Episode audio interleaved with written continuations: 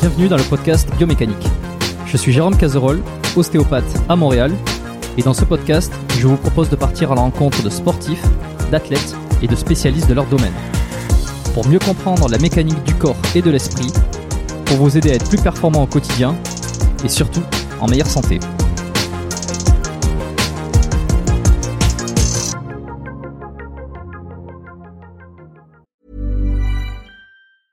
Hiring for your small business? If you're not looking for professionals on LinkedIn, you're looking in the wrong place. That's like looking for your car keys in a fish tank. LinkedIn helps you hire professionals you can't find anywhere else, even those who aren't actively searching for a new job but might be open to the perfect role. In a given month, over 70% of LinkedIn users don't even visit other leading job sites. So start looking in the right place. With LinkedIn, you can hire professionals like a professional. Post your free job on linkedin.com slash achieve today. Parti. Exact, ouais, c'est ça. C'est bon, là normalement c'est bon, on est. Ouais. Salut à tous, Euh, bonjour sur le podcast Biomécanique avec euh, Michael Louvel. Salut à tous. Bon, alors on va on va expliquer le contexte. On a essayé d'enregistrer hier. Euh, on a eu quelques petits bugs techniques. Aujourd'hui, ça va bien se passer normalement. Euh, Enfin, normalement, il devrait pas y avoir de problème. Ce qui va être assez drôle, c'est que là, t'es à t'es à ton Au travail, donc euh, à ton lieu de travail. Donc, on va faire un truc, c'est qu'il y a possibilité qu'à un moment donné, tu sois interrompu euh, pendant l'épisode. Euh, donc moi, je me suis noté quelques petits trucs où je vais essayer de meubler si jamais euh, les moments où tu vas être interrompu, tu seras obligé de t'occuper de quelqu'un. Euh, donc voilà, je, je, je vais essayer de faire ça bien, comme ça, il y aura pas de coupure, tout va bien se passer. j'espère euh, que ça et va puis bien se j'aurai- passer. J'aurais pas besoin de faire un gros montage. Euh, ok. Bon, euh, alors, ben quoi bah alors aujourd'hui bodybuilding, évidemment. Aujourd'hui, euh, on va parler de plein de trucs hyper intéressants. Euh, je te l'ai dit tout à l'heure un petit peu. euh, euh, je t'ai teasé les, les sujets, mais comme d'habitude, tu sais, ça peut partir dans dans d'autres contrées euh, inex- inexplorées encore, mais ça va tourner autour de l'entraînement. Comment tu gères tes entraînements Comment t'as adapté par rapport à à ben, ton handicap Enfin, handicap. Je, je sais jamais s'il faut handicap. Est-ce qu'on peut dire ça déjà? Ouais, ouais, ouais, bah oui, parce que ça reste euh, à la À ta- base, ça à ta reste un handicap. Ouais. Mais euh, moi, ça me gêne pas d'en parler. Tu, tu peux dire le mot. En fait, il y en a, ça va les, ça va peut-être les titiller et tout. Moi, je m'en fous. hein. Je suis pas. C'est pour ça que je suis un, je suis un peu euh, comment euh, un peu frileux parce que tu sais on sait jamais comment dire on veut pas on veut pas exclure on veut pas on veut pas blesser non plus enfin on veut pas parce que tu le disais dans une interview par exemple que toi t'as pas envie euh, t'as pas envie de- enfin tu veux pas de la pitié tu veux pas de tout ça parce qu'en même temps ça t'a permis de faire des trucs énormes euh, et en même temps, on imagine ce que ça a pu être de, de, de perdre le bras à un moment donné, tu sais, ça a dû être euh, quelque chose. Donc c'est toujours très difficile de se placer. Je sais pas comment toi tu ressens, euh, tu ressens ça chez les gens, peut-être une difficulté à parler de ça. Euh, je pense que les gens à la base, c'est eux qui ont, qui ont du mal à, à aborder le sujet ou qui sont un Mm. peu mal à l'aise. Bah, et là, je puis, suis, hein, c'est euh, actuellement le cas pour moi. Je sais pas comment le, le Et gérer. puis au final, ils voient que moi, je m'en fous en fait. Tu peux parler de tout ce que tu veux, jamais ça me, jamais ça me vexera ou euh, je sais pas, je parle de tout. Tu vois, c'est, il y en a, ils vont pas parler de de leur accident même, tu vois, de ce qui s'est passé et tout. Ça va les leur rappeler des trucs. euh, moi, je m'en fous en fait. J'ai pas de, j'ai pas, j'ai pas ça en fait. C'est, ça me dérange pas. Tu peux parler tout. Tu peux poser toutes les questions que tu veux. Je suis, je suis open. T'es open. Bon, ben c'est excellent. Euh, c'est alors c'est ça parce que t'as eu un accident, euh, ce qui fait que t'as as dû être amputé du bras droit, donc euh, il y a plusieurs années. C'est ça. Et euh, ce qu'on ce qu'on va faire, c'est que je vais te laisser te présenter tout simplement, euh, comme j'ai l'habitude de faire, tranquille, enfin succinctement pour ceux qui te découvrent aujourd'hui, qui ne te connaissent pas encore. Donc, euh, Michael Louvel, aujourd'hui 46 ans, putain, le temps passe. euh, 46 ans. Euh, j'ai eu un accident de voiture à l'âge de 23 ans, donc en 97. Hmm. Et puis, euh, et puis voilà, puis j'ai réussi à remonter tout ça pour pouvoir continuer à faire ce que j'aimais en fait. Euh, Moi, c'était les, les compétitions de, de, de culturisme. Et je voulais pas qu'on m'encastre en fait dans une case euh, comme athlète handisport, euh, comme les gens font tous en fait. Dès que t'as un handicap, on te met dans la case handisport. Euh, euh, et moi, je voulais pas de cette case-là en fait. Donc j'étais un peu un électron libre euh, dans le bodybuilding, c'est que je partais là où les fédérations euh, me disaient de venir en fait. Hmm. Et pour quelle raison tu voulais pas être dans cette case précise? Parce que je me sens pas comme un athlète euh, avec un handicap, tu vois, c'est euh, justement, j'essaye toujours de travailler le côté droit pour pas qu'on voit euh, justement le, le, le, côté atrophié. Donc je le travaille euh, limite plus que l'autre côté parce que je rajoute des élastiques, des sangles et mm. tout. Et, et encore maintenant, les gens quand ils voient les photos, ils te disent toujours ouais c'est un montage, c'est Photoshop, c'est pas possible. Le mec il est il est symétrique des deux côtés, mais il lui manque un bras, alors que pourtant ça fait 20 ans quoi, je suis dans le circuit et, et, et ça reste toujours en fait. Il y a toujours des gens qui n'ont pas vu les photos d'avant et qui vont sortir toujours des trucs comme ça. C'est un montage, c'est ci, c'est ça, c'est euh... donc justement c'est que j'ai réussi en fait à, à combattre un peu ce ce, ce manque d'un côté pour euh, pouvoir équilibrer de l'autre. Mmh.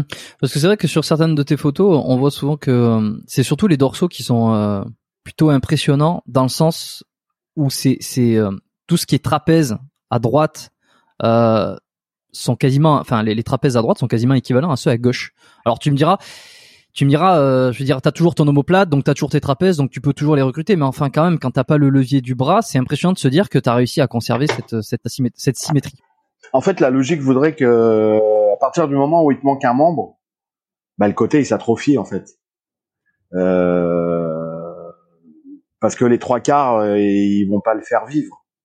Maintenant, si t'es euh, si t'es pas dans cette optique-là, que tu te dis non, il faut pas que il faut pas que les gens ils, ou ils aient une pitié ou qu'ils voient justement qu'ils se disent ah putain le pauvre euh, ouais mais on voit quand même la différence de l'autre côté et tout donc euh, justement, bah tu, te lèves et puis tu, te bouges de l'autre côté. Et puis je pense que ça a inspiré pas mal de monde parce que j'ai vu deux trois mecs euh, à qui leur manquait un bras en Turquie, dans les pays aux États-Unis et tout. Et les mecs finalement maintenant, ils, je les vois, ils mettent des élastiques et tout. Donc quelque part, c'est, je pense que ça a dû les, ils ont dû dire ah putain le mec il a fait comme ça, je vais essayer. Tu vois. Après ils ont adapté leur technique eux-mêmes. Mais mais mmh. parce que je pense pas qu'il y ait 20 ans, il y avait 50 euh, euh, personnes comme ça qui, qui, utilisaient les sangles comme ça déjà à la base. Ouais, bah, il faut que tu brevettes la méthode là, parce que ça, ça si ça inspire du monde, il faut que tu crées un programme euh, spécial. C'est trop tard, ils ont tous adopté, voilà. Ah merde. Bon, et puis on va pas espérer non plus qu'il y ait beaucoup de personnes qui vont qui vont avoir des accidents pour que tu puisses. Non, non, non, non, non, Bon, et ce qui est ce qui est intéressant alors, c'est que toi, euh, a priori, moi quand je t'ai découvert et puis c'était il y a longtemps parce que c'est je crois que c'était le, sur la vidéo Thibaut InShape donc tu vois c'était il y a il y a deux trois ans déjà ouais. ouais il y a deux trois ans déjà et et on peut avoir l'impression que euh, tu t'es mis au bodybuilding euh, après ton accident ou alors quelques années après. je dis ça parce que, euh, enfin, j'ai parce que j'ai découvert ton enfin j'ai découvert un peu ton parcours donc je sais que tu tu faisais de la compétition avant. Mais on peut avoir l'impression que tu t'y es mis après je sais pas pourquoi. En tout cas moi c'est l'impression que j'ai eu alors qu'en réalité ça faisait déjà des années que tu t'entraînais et que l'accident n'a pas finalement euh, cassé euh, ta passion euh, euh ça, elle a juste stoppé à un moment donné pour la faire repartir plus tard ouais ouais c'était un c'était juste un coup d'arrêt en fait j'ai je suis arrivé en fait dans j'ai commencé le donc le body à 16 ans j'ai fait ma première compétition à 17, 18. Et euh, ensuite, euh, j'ai été obligé d'arrêter parce que il y avait le service militaire en France qui était encore obligatoire. Et moi, je tombais en fait dans les dernières années où il était encore obligatoire. Donc, euh, du coup, j'ai dû arrêter un an, même si je continuais à m'entraîner à la caserne et tout en tant que militaire. le soir, j'allais m'entraîner à la salle et tout, mais j'avais fait un break d'un an en fait. Et quand euh, j'ai fini mon service militaire, euh, j'ai commencé à me remettre tout de suite dans le... parce que j'avais encore de la chance, c'est que j'étais encore junior. Et junior, je pouvais faire des compétitions jusqu'à 23 ans. Donc euh, j'avais encore un peu de temps pour faire des compétitions en junior et, euh, et engranger euh, tout de suite pour partir en international en fait. Mm. Euh, moi, le but c'était de faire le championnat de France tout de suite pour pouvoir faire le championnat d'Europe, championnat du monde en junior juste derrière. Et euh, donc en sortant de l'armée, j'ai rattaqué bien et tout. J'ai rattaqué la prise de masse et j'étais à 115 kilos. C'était euh, comment euh, le service militaire? C'était top. Franchement, j'ai j'ai ah kiffé. Ah ouais, j'ai kiffé. Ouais. C'était j'étais dans le sud. En plus, tous les gradés, bah c'était tous des j'étais dans les fusils marins, donc tous les mecs c'était des c'était des Golgoth quoi. Il y avait un Tahitien, il faisait 120 kilos le bordel. C'était donc quand ils m'ont vu arriver, moi je sortais de compétition. En plus j'étais encore sec. J'étais à 95 kilos, donc euh, les mecs qui m'ont vu m'ont fait oh putain lui il est dans la muscu et tout. Donc du coup ils m'ont un peu mis euh, bien. Mhm. Donc euh, ils m'avaient donné les clés de la salle, euh, je pouvais me faire livrer mes protéines et tout. Euh, donc du coup les gars ils venaient s'entraîner avec moi. Et, euh, et du coup, le commandant, il, il était cool parce qu'il me faisait esquiver tout ce qui était marche de 8 et tout, parce qu'il savait que j'étais bien dans la muscu. Et, euh, et du coup, c'est vrai que j'ai passé un an à l'armée, c'était c'était canon quoi. C'était ah, non. C'était puis bon, il y, a les potes et tout. Je crois que je crois que c'était des choses. Euh, bah c'est c'est ce qui forge un peu euh, la personne en fait service militaire, je pense que c'était une bonne chose à l'époque quand il était obligatoire. Ouais, est-ce que tu penses que euh, ça serait bon de toute façon ça reviendra jamais. Là, c'est sûr, c'est trop Ça reviendra euh, jamais mais c'était vraiment c'était quelque chose, tu sais euh, euh, je pense que les jeunes qui faisaient un peu les malins et tout euh, quand tu te fais mettre à l'ordre par le, le gradé et tout, qui te dit si tu fais ça, tu vas laver les chiottes pendant une journée, les mecs ça ça recadrait un peu quoi. Ça te hmm. forgeait un petit peu pendant un an et puis après, c'était une possibilité de carrière aussi. Au final, à la fin de ton service, le, le, le commandant il vient te voir et puis il te demande si tu as envie de, de continuer, de, de, signer et tout. Moi, ils, ils, ont voulu, ils ont insisté en fait pour que je pour que je, je, je m'engage carrément dans l'armée. Et euh, t'étais bon? Enfin, je veux dire, t'avais euh, c'est ouais, par tes aptitudes physiques Bah ouais, parce que bon après tout ce qui était course, j'avais du mal parce que j'étais à 100 kilos, donc euh, il fallait arriver à courir. Mais après, tout ce qui était traction, euh, faire les marches de 8 avec le pactage et tout, tout ça, ça allait en fait. Hmm. Donc, puis je pense que si tu te préparais pour... Euh, donc moi, j'étais en fusilier marin. Si tu t'engageais, en fait, fallait... Euh, avais le stage pour être commando marine. Et, et, là, en fait, je pense que là, la condition physique, elle n'était pas vraiment du tout adaptée pour. Mais là, il aurait fallu que je change d'autres trucs, en fait, que je cours, que je commence à, à me préparer vraiment euh, pour ça. Mais comme j'étais pas dans l'optique de, de, de m'engager dans l'armée, euh, je suis reparti dans la vie civile en fait. Toi, t'avais envie de faire quoi? C'était euh, body à fond ou t'avais ah, Moi, mon but c'était euh, c'était de repartir faire des compètes en fait. Ça m'a mis juste un coup de frein. Je me suis dit non, c'est bon, maintenant je repars, euh, je refais des compètes et puis euh, et puis c'était ça. Donc de toute façon, quand je suis sorti des études, à la base, j'avais un diplôme d'imprimeur. Donc euh, c'est moi qui j'étais sur la machine, tu sais, et je faisais les impressions euh, quatre couleurs et tout. Euh, et puis en fait, quand le, le, je suis sorti des, en fait, à l'époque c'était un diplôme quand tu sortais du, du bac, en fait, t'avais euh, direct un boulot. En fait, c'était obligé parce qu'il y en avait très peu. On était cinq à sortir chaque année. Et pourtant, ça payait bien hein, à l'époque. Ça payait super bien. C'était en francs. Je sais pas, je pourrais plus te dire le, le, salaire en, francs, mais c'était énorme en fait. Ça existe plus aujourd'hui le conducteur offset, si si si si, parce que comme ils impriment toujours les prospectus et tout, les catalogues, euh, donc ça existe toujours. Il y a toujours des imprimeries euh, et euh, mais des conducteurs offset, il y en a, il, en sort très peu en fait chaque année. Puis après, les, finalement l'école où j'étais, ils ont arrêté trois quatre ans après, donc au final il n'y a plus de conducteurs offset. Mais moi, je voulais pas parce que les horaires c'était les horaires de nuit, donc je pouvais pas m'entraîner. Euh, mmh. J'avais les mains pleines d'encre. Euh, je pouvais, j'aurais pas pu manger toutes les trois heures comme je voulais. Donc euh, du coup, je suis parti faire un boulot qui avait rien à voir, euh, qui avait rien à voir là-dedans où je pouvais être tranquille en fait. Bon, et alors tout à l'heure, tu m'as dit, tu peux me poser toutes les questions que tu veux. Moi, il y a aucun problème. donc il y a la première qui me vient, c'est que avant, ta, avant ou pendant ta ton, ton service militaire, est-ce que est-ce que tu avais utilisé, avais déjà utilisé des produits dopants pour la muscu? La première compétition que j'ai fait, je l'ai fait euh, naturel. Ok.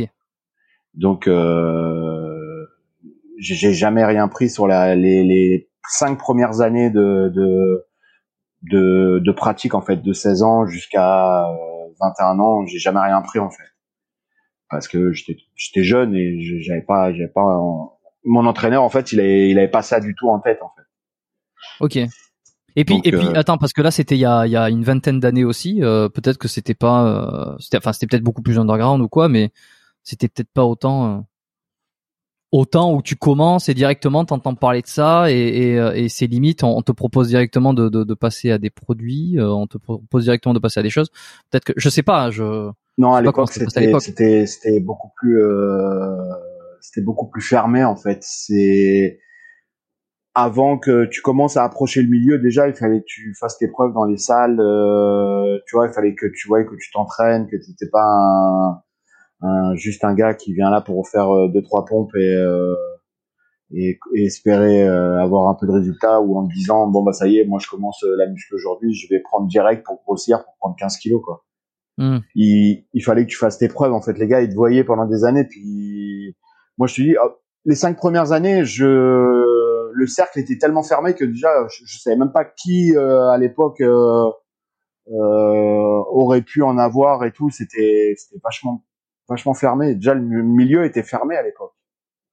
Est-ce que tu penses que, euh, alors rien à voir avec toi pour le coup, mais je suis curieux, pendant les, le service militaire, euh, certains qui faisaient, alors peut-être dans ta période ou, ou, ou même, euh, ah ben toi c'était les dernières années, donc euh, forcément dans cette période-là, euh, est-ce que, est-ce qu'il y en a qui, tu penses, utilisaient, avaient déjà eu, enfin, avaient recours à des, à des, à des stéroïdes anabolisants pendant le service militaire? Est-ce que tu crois que c'était possible ça?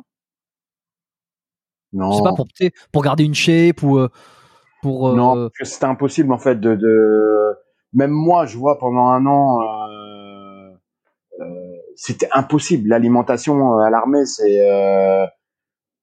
c'est impossible. C'est impossible. C'est tu manges ce qu'ils te font au, au mess le petit déj le matin, c'est euh... ah non, il y a rien de. Heureusement que j'avais, je me faisais livrer mes protes à côté parce que sinon euh... la bouffe à côté, c'était non, c'était c'était c'était c'était pas ça du tout. Ouais, non, non, c'était pas ça du tout. Les, les gradés, eux, ils vivaient euh, en tant que militaires, donc ils allaient faire leurs courses à l'extérieur. Tu mmh. vois, donc ils achetaient leur, euh, même s'ils avaient leur chambre et tout, ils avaient leur frigo et il y en a les trois quarts quand c'était pas de garde, ils habitaient à à je sais pas moi à 3 4 kilomètres autour, ils avaient une maison. Mais nous qui étions euh, appelés, on était en parquet dans un, une chambre avec euh, 15 gars. Euh, si j'avais pas les protes, euh, j'aurais perdu peut-être euh, je sais pas ouais, 15 20 kilos. Mais ma ah mon, physique en un an, il avait changé littéralement. J'étais j'étais pas j'étais resté à 95 kilos mais j'étais plus sec comme j'étais j'étais j'étais un peu enrobé tu vois j'étais ça avait plus rien à voir même si je continue, heureusement que je continue à m'entraîner quand même, parce que c'est ce qui m'a sauvé quand même. Mais euh... c'était quoi la marque que tu te faisais livrer hein C'est quoi qu'il y avait? Il y avait MyProtein, euh, Prozis, tout ça. Ça existait pas. ça existait pas. À l'époque, c'était Multipower. Multipower. Ouais, c'était une marque euh, allemande, je crois. Je crois qu'elle existe toujours d'ailleurs. Ouais, je regarde. Multipower. Euh, bah alors tu vois, je vois du multipower, mais c'est du, ça a l'air d'être du matériel d'entraînement. Euh, c'est un M en fait avec un le, le bout du M en fait ça part un peu en, en pointillé. Ok. Bon. Euh, ok, donc tu, tu fais tes, tes, services militaires, bon ça se passe hyper bien, tu finis au bout d'un an, tu sors, euh, t'as envie de faire euh, carrière. Alors je t'ai pas demandé peut-être euh, la première fois où t'es rentré dans une salle de sport ou ton premier entraînement, comment comment ça s'est passé, comment tu l'as vécu? J'aime bien, je demande régulièrement alors en fait, quand j'ai commencé, c'était en fait j'avais à l'époque quand j'habitais chez mes parents, j'avais un voisin à côté et euh, j'avais jamais vu ça de ma vie. Moi, tu sais, je regardais toujours euh, Hulk à la télé ou Conan le barbare et euh, et en fait j'avais mon voisin à côté qui était euh, champion de France, champion d'Europe d'haltérophilie et c'était un je sais pas, il devait faire 1m95, 115 kilos c'était un, j'avais jamais vu ça de ma vie en fait. En, de vrai, aussi près de moi, j'avais jamais vu un mec aussi balèze que ça en vrai en fait. Donc, Et gras euh, aussi Non, non, non, il était pas gras. C'est ça le truc, c'est qu'il ah était, ah non, il c'était, c'était une force de la nature et en plus il était euh, tanké de fou. Hmm. Donc euh, et tout de suite j'ai été sympathisé vers lui, tu vois, parce que j'étais, moi j'étais attiré déjà vers lui. Donc euh, lui m'a un peu pris sous son aile euh, comme euh, parce qu'il n'avait pas de fils, donc il m'a un peu pris sous son aile comme son fils. Et puis il voyait que j'étais tout le temps derrière lui. En fait, j'avais 16 ans, j'étais tout le temps avec lui. Euh, donc lui, il m'emmenait partout avec lui. Et un jour, il me prend un... Parce qu'à l'époque, euh, la salle, tu avais un carnet avec 10 tickets, en fait. Et il me dit, viens, je t'emmène avec moi à la salle et euh, je te donne un ticket, tu prends et t'essayes. Ah, moi, j'étais tout content et tout. Euh. et du coup, il m'a emmené à la salle la première fois et euh, et quand je suis redescendu, il me fait alors, bah, je suis redescendu et j'ai pris l'abonnement tout de suite en fait. Je savais que c'était ça que je voulais faire. Et, ah ouais, et, il me manquait en fait le, le je savais pas comment faire en fait pour aller dans une salle à l'époque. Il y avait pas tout, toute la pub, il y avait pas les, il y avait rien en fait. C'était que les magazines, les salles de gym. Euh... Maintenant, t'as internet, tu tapes sur internet. À l'époque, il y avait pas internet, donc euh, tu savais pas comment trouver une salle en fait c'était c'était c'était une autre époque en fait. C'est vraiment une autre bah, époque. bah c'est ça c'est que t'avais un gars qui que tu connaissais qui était musclé tu lui demandais il te disait je m'entraîne là viens avec moi c'est comme ça que ça, ça. Passait, quoi. Et après de là ça a été euh, une fois qu'ils m'ont engrangé dedans ça a été euh, c'était fini quoi c'est vrai que quand on prend du recul, c'est assez dingue parce qu'aujourd'hui, c'est plus du tout le même paradigme. Aujourd'hui, c'est bon, l'internet et puis la, démocratisation du fitness, de, des salles de sport. Je veux dire, en un clic, tu sais où sont toutes les salles. Il y a des chaînes de, salles de sport partout, que ça soit en France, en n'importe quel pays en Europe, ici au Canada, aux États-Unis, n'importe. Mais mais c'est assez difficile de s'imaginer euh, un monde où déjà tu veux chercher quelque chose et tu, ne peux pas chercher quelque, enfin, tu n'as aucun support pour chercher, si ce n'est peut-être un annuaire c'est peut-être euh, des gens autour de toi en fait. C'est assez marrant. Hein. C'est à l'époque c'était c'était ça. Hein. C'était comme euh, bah je sais pas moi euh, le mec qui qui voulait draguer une fille euh, avait pas le choix en fait. Si tu la voyais sur le fait, il fallait que tu ailles lui parler tout de suite parce que sinon tu la retrouvais pas. Hmm. Alors que maintenant, euh, la fille, t'es même pas obligé de lui parler, euh, tu vas la retrouver sur Facebook ou euh, Instagram ou tu vois, je veux dire, c'est, ouais, ouais, c'est maintenant t'es plus obligé de la voir tout de suite en fait. Alors qu'avant, t'avais t'avais pas le choix. Tu dis putain, si je, je vais pas lui parler maintenant, euh, c'est fini quoi. Ouais, c'est un parallèle marrant. Hein. Après, je pense que ça dépend parce que si t'es dans une ville qui est de taille petite ou moyenne, effectivement, t'as peut-être la chance de la retrouver ou de de, de retrouver ou d'avoir des amis en commun et à un moment donné peut-être de, de, retomber sur elle. Mais si t'es dans une grande ville, je pense que la fille que tu que tu croises et que tu euh, à qui tu ne vas pas parler, il y a peu de chances que tu euh, la recroises ou en tout cas que tu aies son, son, son, son, Facebook, son Instagram. Par contre, c'est vrai qu'il y a quand même un, truc, c'est que comme tu as les applications derrière, euh, tu peux la retrouver. Tu te sens, bah, tu, tu te sens moins tu vas te sentir moins euh, euh, embêté. Tu vas te dire bon ben j'ai loupé l'occasion mais en fait je pourrais peut-être essayer d'avoir d'autres occasions sur les sur les applis. Ce qui, ce qui, marche quasiment pas d'ailleurs je pense que les, les gars le, le, savent ou ça marche ça marche très peu. En tout cas une petite petit échantillon. Mais c'est plus facile aujourd'hui, je trouve, de, de qu'il y a euh, 20 ans en arrière, quoi. C'était. Euh, puis bon, il y avait, il y avait pas les portables. Euh, c'était. Mm. Il y avait rien, quoi. C'était, il y avait pas de portable, il y avait rien, il y avait pas de, pas d'SMS, rien. Donc t'avais pas le choix, en fait. C'était. Mais au final, c'était une vie sympa parce que tu te prenais pas la tête euh, avec les réseaux sociaux, H24, la tête dans le téléphone. Tu vivais vraiment, je trouve. C'est. Mm des fois ça, ça, ça manque un peu ce, ce passé-là, je trouve. C'est ça. D'ailleurs, c'est euh, c'est fait curieux, c'est marrant parce qu'aujourd'hui, toi, t'as une boutique euh, de compléments. Hein, ça fait ça fait plusieurs années que t'as cette cette boutique, non? Ça fait six ans. Ouais. Six ans. Euh, T'es sur le web aussi? Euh, J'ai pas de site internet pour la boutique.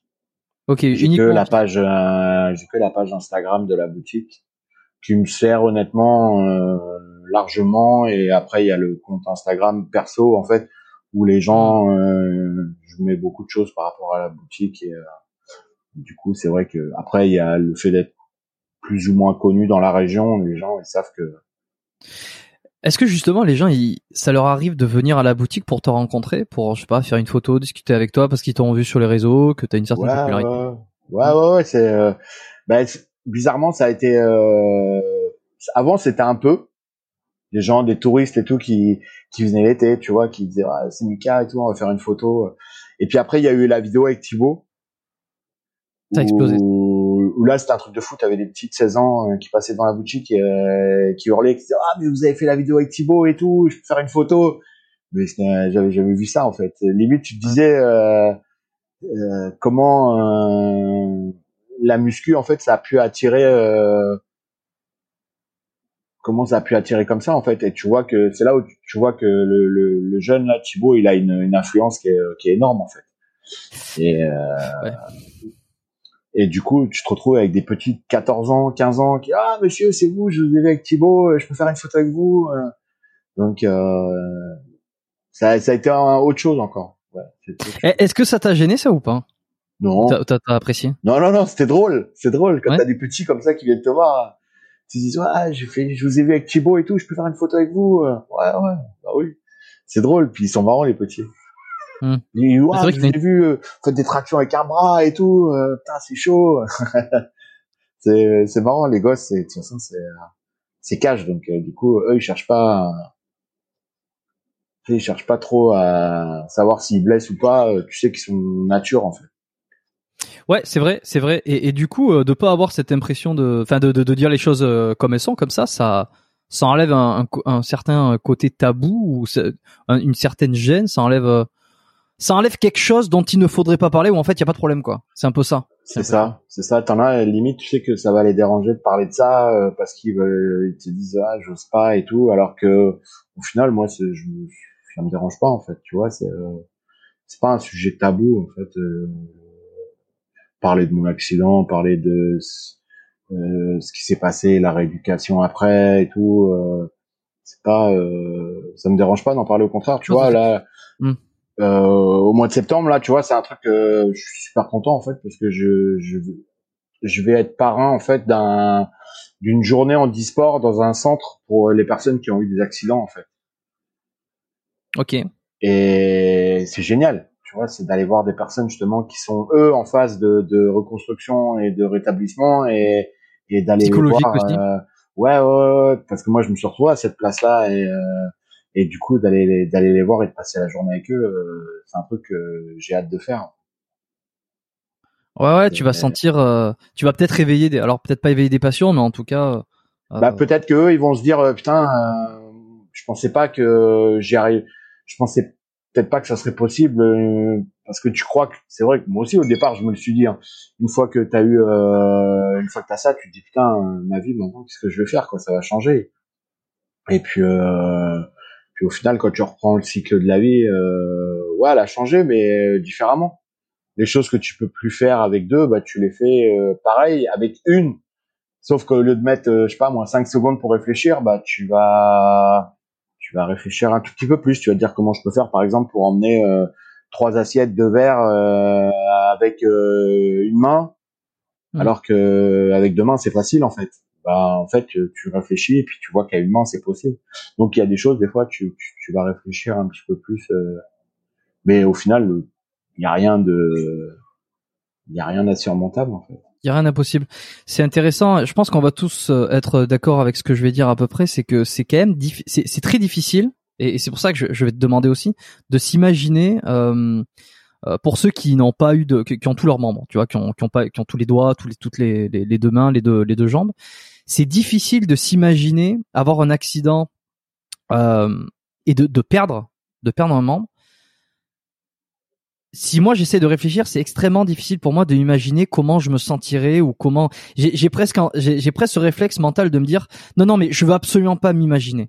Euh, toi, avant que ça t'arrive, est-ce que tu avais déjà eu, tu sais, parce que quand on est jeune, on a des campagnes, euh, euh, par exemple à l'école, de attention, euh, de pas boire de l'alcool quand on fait du dos roux, etc. Parce que voilà ce qui peut vous arriver. Vous pouvez avoir un accident, vous pouvez rester paralysé, vous pouvez perdre les facultés motrices, mentales, vous pouvez être amputé.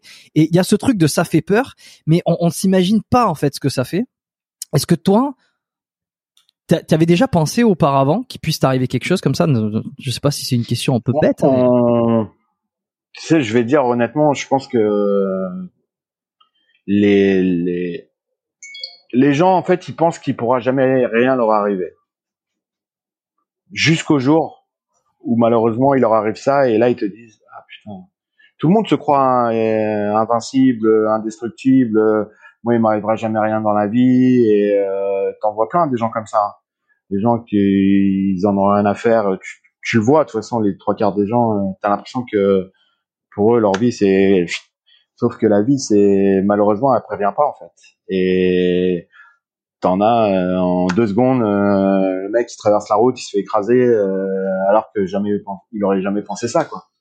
En fait, tout est imprévisible. Tu peux pas calculer ta vie en fait et te dire, moi jamais j'aurais pensé que ça m'arriverait un truc comme ça. Si j'avais pensé, euh, je suis né euh, avec mes deux bras, mes deux jambes, euh, jamais de ma vie, je me serais imaginé qu'il m'arriverait un truc comme ça à 23 ans. Quoi. 23 en ans. plus, euh, je sortais de l'armée, j'étais bien, j'étais, euh, je, je travaillais, j'a- j'avais une copine et tout. Tu vois, je veux dire, jamais de ma vie, j'aurais me serais posé la question en me disant, est-ce qu'il peut m'arriver ça? Mais tu, la, le le moment, il va tellement vite que t'as pas le temps de dire ouf qu'il s'est passé déjà. Donc, T'as pas euh, le temps de te dire, t'as pas le temps de te dire, oh putain, ça arrive, euh, je, je rétrograde ou alors je, je reviens pas en arrière temps. pour éviter que ça m'arrive. T'as pas le temps. temps. Une fois que c'est C'est- là, c'est là. ça arrive sur le sur le fait en fait. C'est il y a pas de moment de de de de, de réflexion. Tu peux pas te dire je vais essayer de me protéger et tout. T'as juste le temps de faire et bam. Voilà, c'est fait. Et là, tu te dis, et là, tu te dis, putain, si j'avais, si j'avais, si j'avais pas, si, euh, si j'avais su, Non. si, euh, même pas? non non non parce que quand tu sors de quand après que je, je me sois sorti du coma, euh, la première chose que je pensais, c'est moi déjà c'était refaire de la muscu, donc euh, euh, je pensais pas en fait à me dire est-ce que si j'avais fait ça, j'aurais fait ça, j'aurais fait ça. Première chose, c'était de me en fait. T'as, eu un accident de voiture, c'est ça, et t'es tombé euh, d'un, ravin où t'as la voiture qui a basculé? Ouais, c'est ça, la voiture dans un virage, en fait, elle a glissé. C'était au mois d'octobre, donc euh, il y avait la chute des feuilles. Tu sais, la route, elle était super grasse. Et à l'époque, les directions assistées, c'était pas aussi euh, bien maintenant. euh. Et la voiture a glissé, en fait, et il y avait un ravin derrière. Donc la voiture, elle est partie en travers et, et elle a tout de suite été sur le côté, en fait. Et euh, le temps de freiner. Il y avait euh, pas de, ram- il y avait pas de rambarde, il y avait. il n'y avait pas de rambarde, non, non, non, il n'y avait pas de rambarde. Donc c'était vraiment une route, euh, un virage à 90 et direct le fossé derrière en fait. Et, et la voiture dans le virage, elle a glissé. Et la chute des feuilles, en fait, ça l'a fait patiner. Et elle est partie tout de suite en, en, en cascade en fait. Donc j'ai fait, ouais. j'ai fait 5 ou 6 tonneaux, je crois. Ah ouais, d'accord. Donc c'était un sacré ravin, quoi. Ouais, il y avait 15 mètres. Ok. Il y avait 15 15 C'est- mètres, donc 15 mètres de forêt. Donc euh, c'est pas 15 mètres de place, c'est 15 mètres de forêt. Donc t'as des, c'est des arbres en fait. Bam, bam, bam. Donc ça tabasse dans tous les sens. C'est, euh, Putain, ok. C'était quelle région de France? Sud-Est? Euh, non, c'est euh, à côté de Paris. Bah c'est là où vivaient euh, Yves Montand et Simone Signoret. À D'accord. putain, je sais plus la ville où ils habitaient là. Euh, à côté de Aubevoie, je crois. Euh, ouais, c'est à côté. Montand. Je sais plus où ils habitaient, c'est euh... Sainte-Colombe la commanderie. Non, C'est un- lit. Alors là, je vois que euh, Yves Montand, il est mort à Saint-Lys dans l'Oise. Je sais pas si c'est. non, c'est pas ça. non, pas ils ils avaient une maison en Normandie. Euh... C'est à putain, je, je me rappelle plus. C'est à Ok, bon, c'est pas. à côté de Gaillon, à côté de non pas Gaillon. Oh là là, je sur ça j'ai un trou. Je sais plus le nom de la du patelin, mais Ouais, c'est pas, c'est pas grave. hein. Mais je passais pas- tout le temps devant leur maison. En fait, tu passes devant leur maison. Tu vivais là, tu vivais là-bas ou t'étais en vacances? Non, non, non. En fait, ma copine habitait là-bas à l'époque. La fille avec qui j'étais à l'époque, euh, elle habitait là-bas et moi j'habitais à côté en fait. Donc euh, je prenais la voiture à chaque fois et je travaillais euh, sur le sur ce sur ce lieu-là en fait. Donc euh, Ok, parce que là, en termes de chronologie, en fait, t'as terminé donc euh, ton euh, ton service militaire à, à quoi 21 ans Tu m'as dit? Ouais, c'est ça. 21 ans Euh, Ouais. Non, je suis parti. J'ai fini mon service en 97 et j'ai eu mon accident en 97. Je suis parti en juin 97 et euh, j'ai eu mon accident en octobre 97. Ah, ok. Donc vraiment quelques mois après. Donc t'as eu, t'as eu, t'as eu pas eu le temps de. Ouais, tu t'es sorti, tu t'es remis un petit peu au bodybuilding, etc. Et puis euh, bon, il t'est arrivé cette couille C'est euh, ça. quelques, C'est ça. mois après. Quoi. Ah, ça a été euh, dans la foulée en fait. Quand tu tombes là, t'es, t'es dans les, tu tombes dans les pommes. Enfin, t'es conscient de ce qui se passe? Non, je suis resté éveillé pendant tout le tout le temps en fait, jusqu'à ce que les pompiers ils arrivent. euh, parce qu'en plus euh, c'était euh, c'était vraiment c'était une forêt donc c'était super sombre. Il y avait très peu de passages de voitures aux alentours de 3-4 heures du matin et euh, pas de téléphone à l'époque parce que les téléphones à l'époque euh, quand ils étaient éteints tu pouvais t'avais pas les numéros d'urgence quand Ah, oui, éteint, ok. tu vois, c'était même s'il fallait que tu mettes d'abord le code et après tu pouvais appeler le numéro d'urgence. Donc euh, et les téléphones ils avaient volé à droite à gauche, donc euh, on les retrouvait pas. Et Comment tu euh, fais toi, à ce moment-là Tu klaxonnes, euh, t'essayes de. Je suis resté la main appuyée sur le klaxon pendant moins une heure. Ouais. Et en fait c'est un mec qui est passé devant. Au départ, parce qu'il voyait la voiture. En fait, la voiture était vers, donc sur le toit et les phares étaient éclairés vers le ciel, en fait. Donc lui, au départ, il pensait que c'était un paysan qui faisait les moissons, puisque c'était en octobre. Et en fait, euh, arrivé chez lui, il fait, c'est bizarre quand même. Il fait au mois d'octobre, euh, il n'y a pas de il y a un paysan dans les champs, c'est bizarre en fait. Hmm. En fait, le mec est revenu. Au départ, il a eu peur parce qu'il croyait que c'était peut-être un traquenard, euh, tu vois. euh, donc il est revenu euh, prudemment, il s'est arrêté et là, il a entendu les klaxons et crier. Et de là, il a appelé les pompiers euh, et ils sont arrivés. Après, ça a été vite. Hein. Après, en je sais pas, 15 minutes, c'était là, je crois. 15-20 minutes. Ouais. Toi, dans la voiture, t'es conscient de. Alors, t'es conscient de ce qui se passe, ouais, mais tu tu tu, tu, ré- tu réalises? Enfin, tu euh, tu te dis bon, je, je suis safe ou alors merde, je sens qu'il il y a des choses qui vont pas là, il y a des choses qui sont. Non, cassées. je savais que le bras, euh, je savais que le bras était arraché en fait, parce que j'avais un gilet. Ouais. Donc j'ai pas la vision en fait, mais quand t'as le bras qui arrive à la hauteur de la cheville, euh, tu fais, euh, ok, il y a, il y a un problème. Tu, tu sens rien? Tu sens rien parce que le muscle, le, tout est chaud en fait. Tu vois, c'est, euh, tu vois que le bras il se balance comme un, comme une, comme une poupée en fait. Le bras il flotte. Mm. euh, Mm, mm.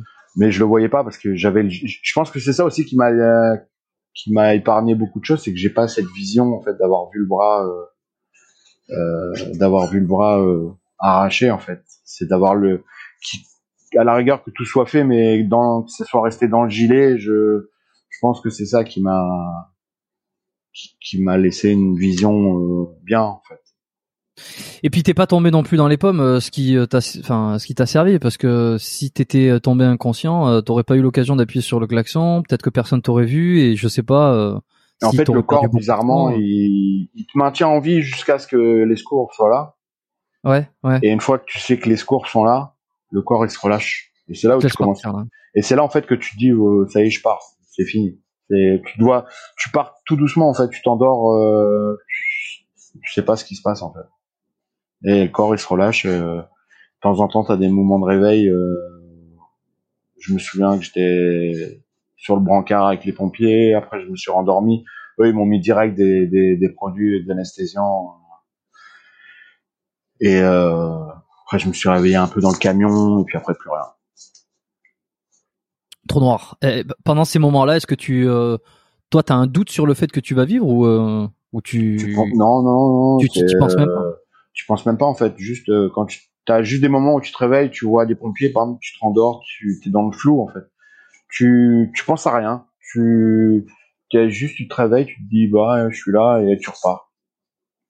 ouais, tu penses à rien, quoi. Enfin, tu penses à rien. Euh, t'as plus mal déjà, t'as plus mal, t'as plus de douleur, tu sens plus rien et euh, et, euh, et après t'attends.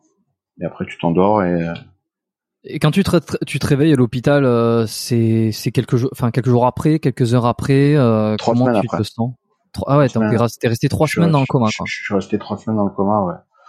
Euh, premier jour je me suis réveillé, j'ai rien compris de ce qui se passait. J'étais dans une chambre, les murs étaient blancs, je savais pas où j'étais. Tu te souvenais Moi, je- pas de l'accident?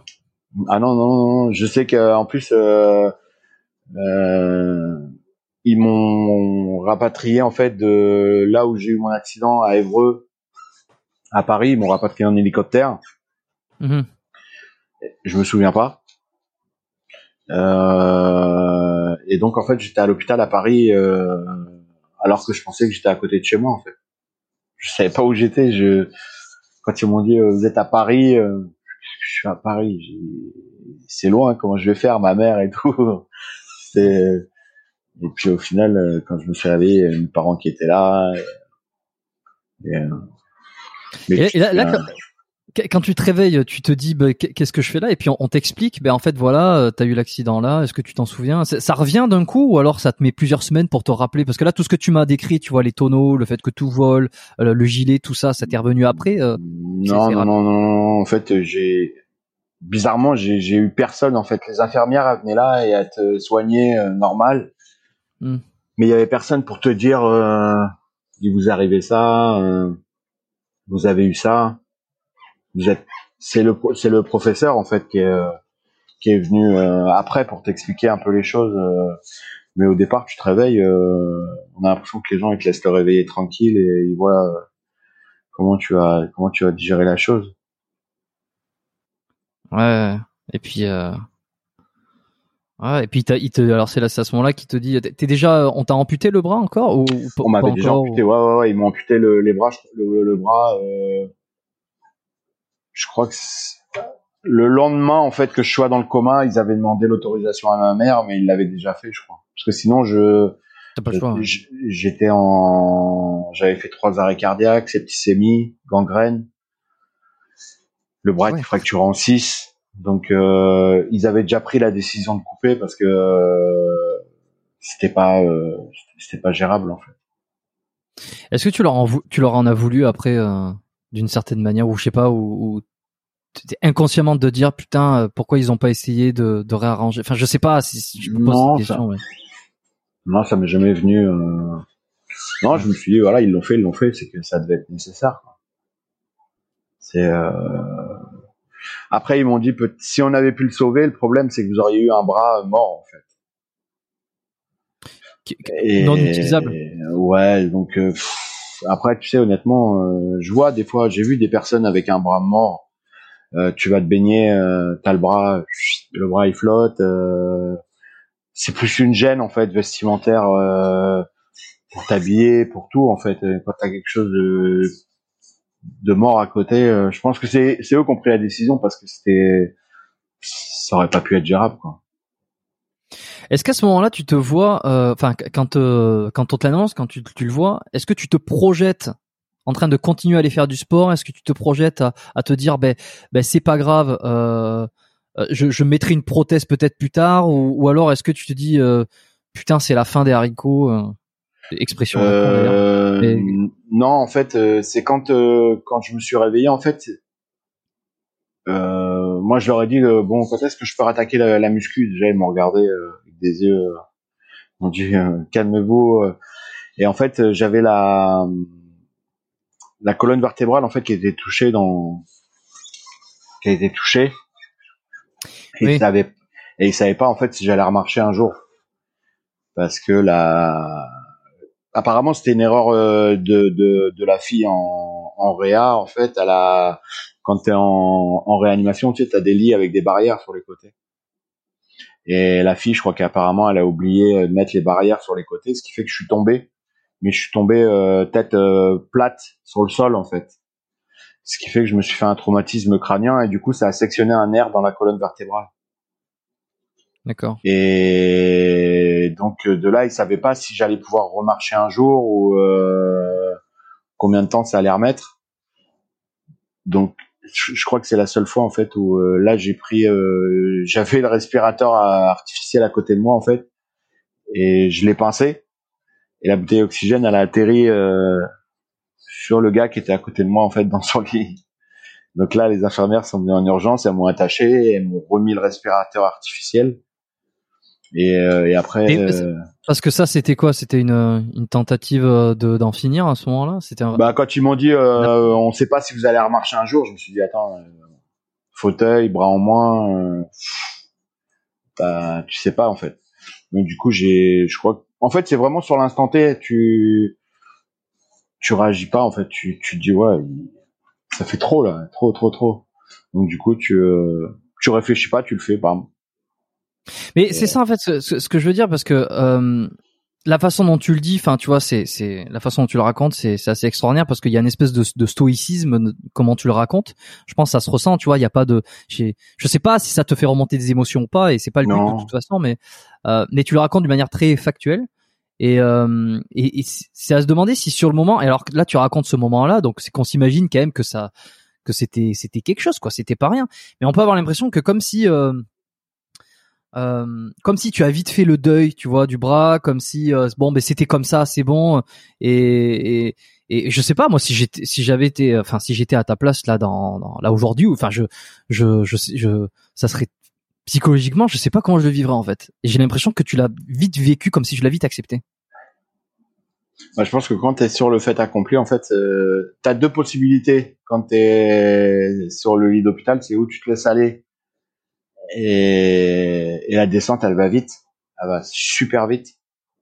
Hmm. Ou alors tu l'autre côté, tu dis euh, non, il y a peut-être d'autres choses à faire et, euh, et avancer, continuer. Et dès que je suis sorti de l'hôpital, en fait, et qu'on m'a dit non, vous allez pouvoir remarcher et tout, là, je me suis dit bon bah ok, ça remettra le temps qu'il faut, mais euh, mais euh, je vais pouvoir refaire ce que j'aimais en fait. C'est quoi qui fait la différence selon toi entre euh, entre le moment, enfin, qu'est-ce qui fait basculer la, la balance entre euh, je, je lâche tout, je je, je, je suis je comment je je me résigne à cette situation et euh, ou, ou l'inverse euh, je c'est comme ça je vais me battre et puis je reprends de l'espoir et puis euh, et puis ça continue et ça va continuer d'une autre manière et peut-être même encore mieux dans un sens C'est, je sais pas, ça arrive, je sais pas, ça vient tout seul en fait. Tu, de toute façon, t'as pas le choix en fait. T'en as vu toi par exemple des gens qui étaient euh, qui avaient eu des accidents et puis qui qui se sont complètement laissés aller? Ou alors euh, la grande majorité finit par euh, par retrouver les forces? Euh... Non, non. En fait, moi, ce qui m'a, ce qui m'a rendu la force, en fait, c'est quand après après l'accident, en fait, je suis parti dans un centre de rééducation. Et dans le centre de rééducation, en fait, t'avais que des personnes euh, qui étaient en, amputées, en fait.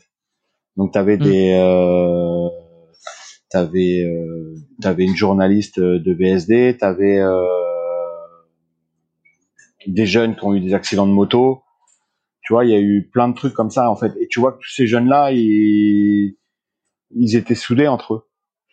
Euh, tu voyais qu'il y avait pire que toi en fait. La jeune de VSD, par exemple, la journaliste, elle était, c'était une fille. euh, elle m'a fait voir des photos d'elle avant. euh, mais la fille, elle était, c'était, elle était magnifique quoi. C'était une fille brune. euh, et en fait, elle a eu l'accident, elle est restée dans la voiture, elle a brûlé dans la voiture, elle a perdu ses deux mains et elle avait elle ressemblait, elle avait plus du tout de, de visage et de corps en fait, puisqu'elle est restée brûlée. Hmm, hmm. Donc tu te dis, euh, ok, moi j'ai ça, mais il y a, il y, a, il y, a, y a toujours pire en fait. Il y a Ouais, là, c'est- et puis au final, après entre jeunes, on se soutenait tous, tu vois, parce que euh, les plus vieux déjà, ils avaient un peu plus euh, pas d'expérience, mais euh, euh, ils savaient que t'étais à ce moment-là où t'étais faible et qu'il fallait te remonter, euh, donc c'est eux qui te- qui t'aidaient à, à remonter. Et du coup, c'est c'est ça qui a fait que je pense que je suis remonté plus vite. Est-ce que tu l'as vu le film de Grand Corps Malade qui s'appelle euh, Patient? Non. Non. Ben, je, je te le enfin je te recommande. Non, je sais pas si je te le recommande. C'était juste une question, mais en tout cas, je le recommande euh, aux auditeurs, hein, aux spectateurs qui, qui nous écoutent, qui nous regardent, qui l'ont pas vu. Donc euh, c'est euh, donc Patient. Euh, c'est une comédie, comédie. Euh, euh, vite fait le synopsis, c'est ça suite à un accident de de sport dans une piscine. Euh, donc euh, c'est le, le personnage principal qui est devenu tétraplégique. Il arrive dans un centre de rééducation et puis il va se faire des amis et puis ils vont ils vont essayer de, de, de se tirer vers le haut comme ça un petit peu ce que tu me racontes. C'est pour ça ça, ça m'y fait penser. Euh, le film est, est vraiment le film est vraiment bien et puis c'est du il y a beaucoup de vécu euh, par Grand Corps Malade donc euh, je le recommande. Euh, ok bah c'est assez c'est assez bah, c'est assez impressionnant et, tu alors toi tu rattaques je crois que j'avais entendu que tu n'avais pas accès à la salle de sport au départ mais que tu as quand même euh, t'as quand même fait en sorte de pouvoir aller t'entraîner, de, de, recommencer à bricoler un peu pour, pour te remettre dans le bain. En fait, au centre de rééducation, il, y avait une salle de muscu, mais euh, je pouvais pas y aller, ils voulaient pas. Donc en fait, euh, je savais que les médecins à 6 heures du soir, euh, ils partaient. Donc il y avait plus personne. En fait, il y avait plus que les gardiens euh, à l'entrée et puis un ou deux médecins. euh, mais là-haut, ils étaient occupés à faire les soins dans les chambres et tout.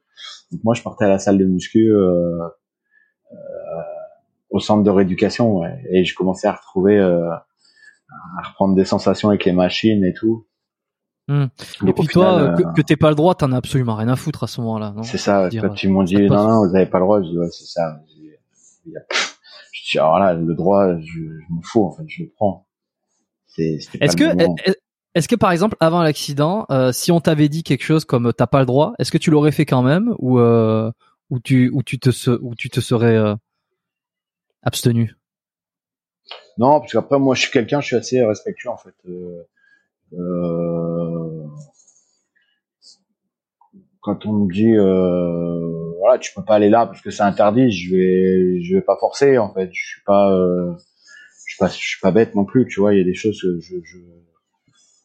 mes parents ils m'ont quand même bien appris des choses, tu vois. Il y a des trucs. Mm. Euh, si on te dit euh, non c'est pas bien, euh, bah, tu vas pas le faire non plus quoi, juste pour Mais impressionner. Pour savoir à quel point tu sais ça avait peut-être euh, ça a peut-être changé ta psychologie ou ta façon de voir les choses et ce qui fait que tu étais beaucoup moins à respecter des choses qui pour toi enfin n'embêtaient personne parce qu'en fait tu, tu à partir du moment où ça embête personne et que ça concerne que moi, quand on me dit t'as pas le droit, euh, je m'en fous en fait. C'est là, je savais que pour moi c'était un besoin. C'était un, pas juste euh, pour euh, faire du sport parce que j'avais envie de faire du sport.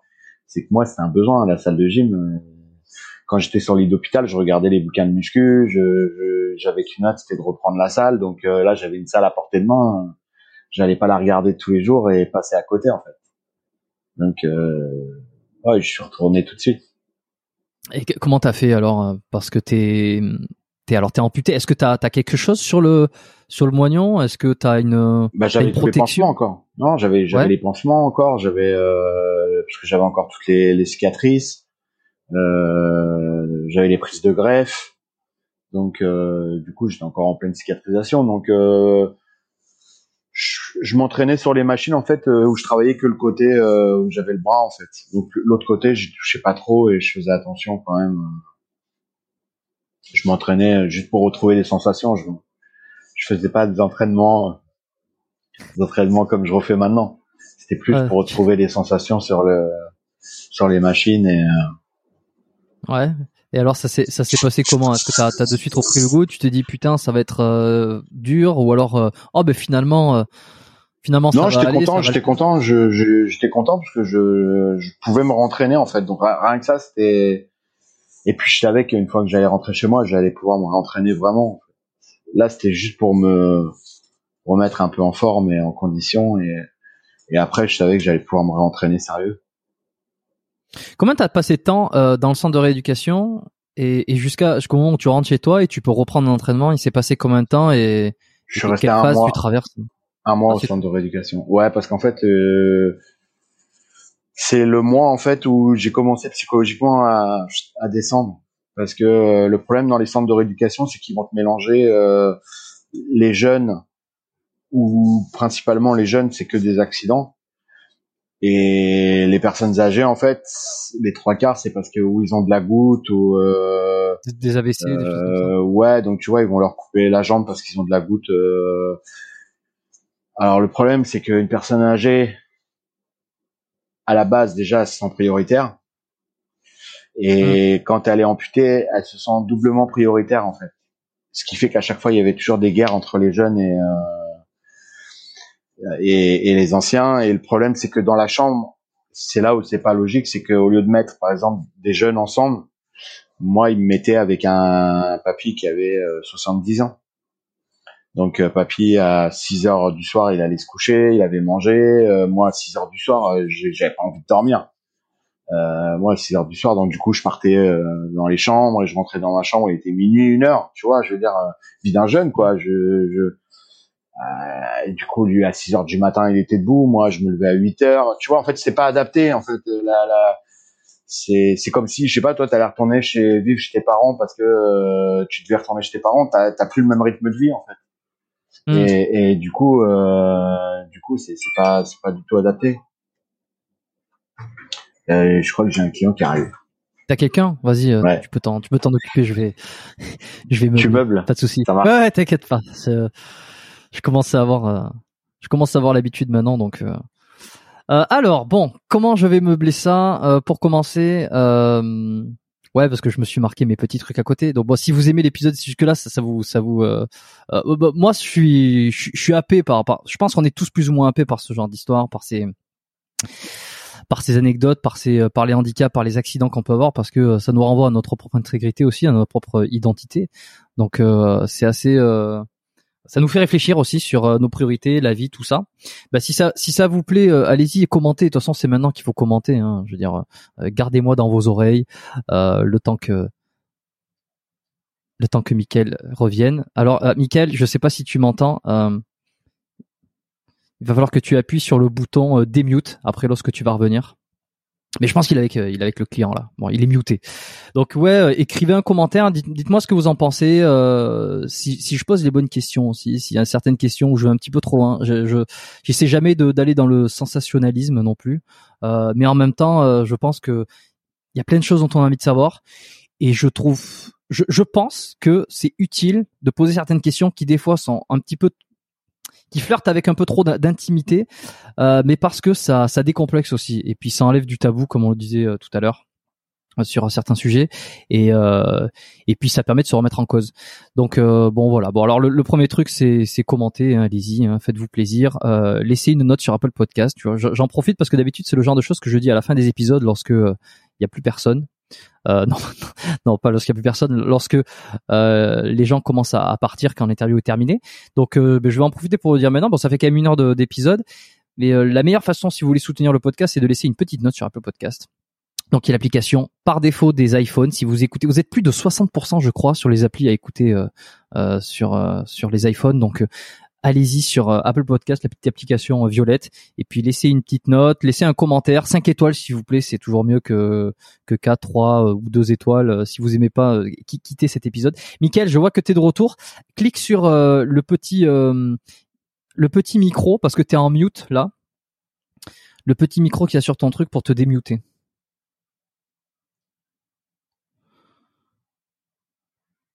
C'est bon? Voilà. Ouais, là c'est bon, je t'entends. Ok, bah écoute, t'es, revenu, c'est bon? T'es, euh, il, est, il est, euh, tu, tu, as fait le, tu as fait le travail? C'est bon, c'est bon. Ok, fait ok, parfait. Donc euh, on disait, euh, on disait ouais que finalement t'étais pas à la bonne place avec, euh, ouais, vous étiez pas bien, vous étiez trop mélangé entre les jeunes, et les vieux et que ça te servait pas et finalement t'es rentré au bout d'un mois. Euh, t'as, t'as raccourci, le, raccourci le séjour. Hein. Ouais, en fait, du coup, je venais en hôpital externe parce qu'en plus c'est eux qui s'occupent de faire des les prothèses et tout. Donc du coup euh, bah c'était plus simple de venir euh, une heure tu vois et faire un essayage et de repartir que de rester euh, en permanence là-bas. Parce que le, le, le truc il est pas fait pour euh, psychologiquement euh, pour pour te remonter le moral. Il vaut mieux que tu sois plutôt chez tes parents si tu veux remonter plus vite et retrouver une vie normale quasiment faut que tu rentres tout de suite dans la vie vie active, euh, donc retrouver la famille. Euh. Exact. Exact. Et alors toi, tu, tu retournes à ce moment-là, t'es chez tes parents, 23 euh, ans, j'imagine. Et puis de toute façon, euh, ouais, alors t'avais déjà ton appart. Non, non. Ouais, non, mais. Euh, euh, je sais même plus. Non, non, je crois même pas. Non, parce que je suis parti, moi, au final, je suis parti à 17-18 ans, donc après, je suis parti à l'armée, donc non, j'étais encore chez mes parents, en fait. Donc, euh, 23 ans, j'étais pas encore parti. Euh, non et puis de toute façon, enfin, si, j'imagine aussi que si tu avais été euh, indépendant, euh, je veux dire, si tu avais ton propre appartement, euh, tu tu t'aurais pas, tu serais pas parti vivre tout seul non. en sortie de rééducation. De toute façon, non, non, non, t'as besoin. C'était pas possible parce que j'étais paralysé au niveau de la jambe, donc euh, il me fallait quelqu'un pour, pour je pouvais pas monter les escaliers, je pouvais pas, c'était impossible. Hein. Il y a des choses, je pouvais pas, hein. c'était impossible. Et est-ce que tu as la sensation, j'ai déjà entendu ça, je crois que c'était par un, un, de, un des profs que j'avais en physiologie, euh, qui je crois avait dit que beaucoup de personnes qui ont été amputées des, des bras au niveau de l'épaule avaient toujours cette sensation d'avoir le bras dans le dos. Parce que comme tu vois pas ton bras, c'est comme si euh, tu avais toujours l'impression d'avoir le bras dans le dos. Est-ce que, c'est, est-ce que tu l'as vécu ça? Alors moi, j'ai, bah, j'ai toujours, euh, j'ai toujours les douleurs fantômes en fait. C'est, euh, sauf que moi, c'est pas le bras dans le dos. C'est, moi, je sens que la main en fait. Tu vois, la main, en fait, la journée, elle est comme ça. La main. la journée, je la sens, elle est crispée. Et, euh, et le seul moment, en fait, où elle se décrispe, c'est quand je vais me coucher le soir, je prends euh, des gouttes euh, Rivotril, Laroxyl. En fait, c'est des neuroleptiques. Et en fait, ça détend les terminaisons nerveuses. En fait, ça ouvre la main. Donc, j'ai l'impression que le soir, en fait, la main, elle s'ouvre. Et du coup, c'est là où j'arrive à dormir. Euh, euh, mais la journée, ouais, la journée, je vis avec la douleur en fait. Je la gère, mais. Euh, mais tu sens tout le temps. Je sens tout le temps. Mais après, c'est moi aussi parce que j'ai pas envie de prendre de médicaments. Euh, Euh, si j'écoutais les médecins, il faudrait que je prenne des gouttes euh, le matin, le midi et le soir. Et là, tu n'as plus de vie sociale, t'es amorphe complet toute la journée. Les deux premières années, ça a été ça en fait. juste pour rappeler ce que c'est que les douleurs fantômes qui savent pas, c'est euh, donc c'est une douleur où tu as l'impression que ton bras est toujours là, c'est que ton, ton cerveau. Euh... Le cerveau continue. Pour lui, le cerveau, il a pas fait la, la distinction en fait qu'il y avait plus le bras. Euh, lui, il continue à envoyer des données en fait, et il envoie aux terminaisons nerveuses euh, qui elles euh, sont reliées au niveau de la main, au niveau de. Et du hmm. coup, pour lui, il a pas fait le deuil en fait. Après, il y a des personnes, euh, il y a des personnes qui les ont. Moi, je vois, j'avais un des gars justement qui était avec moi euh, au centre de rééducation. Il avait eu un accident de moto. Il a eu les douleurs pendant une semaine et après elles ont disparu. Moi, ça fait 24 ans, je les ai toujours. Donc, je, il y en a, tu peux pas savoir en fait où elles partent euh, du jour au lendemain, où tu les as à vie en fait. Et psychologiquement, est-ce que tu as l'impression que tu peux bouger le, que tu as un contrôle sur euh, sur ce bras sur le bras droit ou sur la main droite Est-ce que par exemple si tu fermes les yeux, tu te tu te vois bouger les doigts ou alors euh, tu ne Ah ouais, tu te tu as l'impression que tu peux bouger les doigts. Quand la main elle est crispée, euh, des fois tu te dis putain, je vais essayer de la décrisper alors tu vois que ça essaye en fait puis hop, tu peux pas, ça c'est ça reste crispé. Ah. Mais après ça va, la douleur tu la gères en fait. Tu vis avec la douleur mais t'apprends à la en fait ça te fait comme si t'avais des des fourmis en permanence. Ça t'arrivait au début d'essayer de, par exemple, d'oublier, bah, peut-être, j'imagine, euh, d'oublier un court instant à un moment donné que t'avais plus le, bras et que tu pouvais plus attraper les choses avec la main, et puis aller sur le côté droit en t'imaginant ou en faisant le truc comme si t'allais attraper un verre ou quoi, et en fait, putain, merde, y a rien. Ouais. C'est ça, ça, ça, même me, me, casser la gueule, ça m'est arrivé aussi. Hein.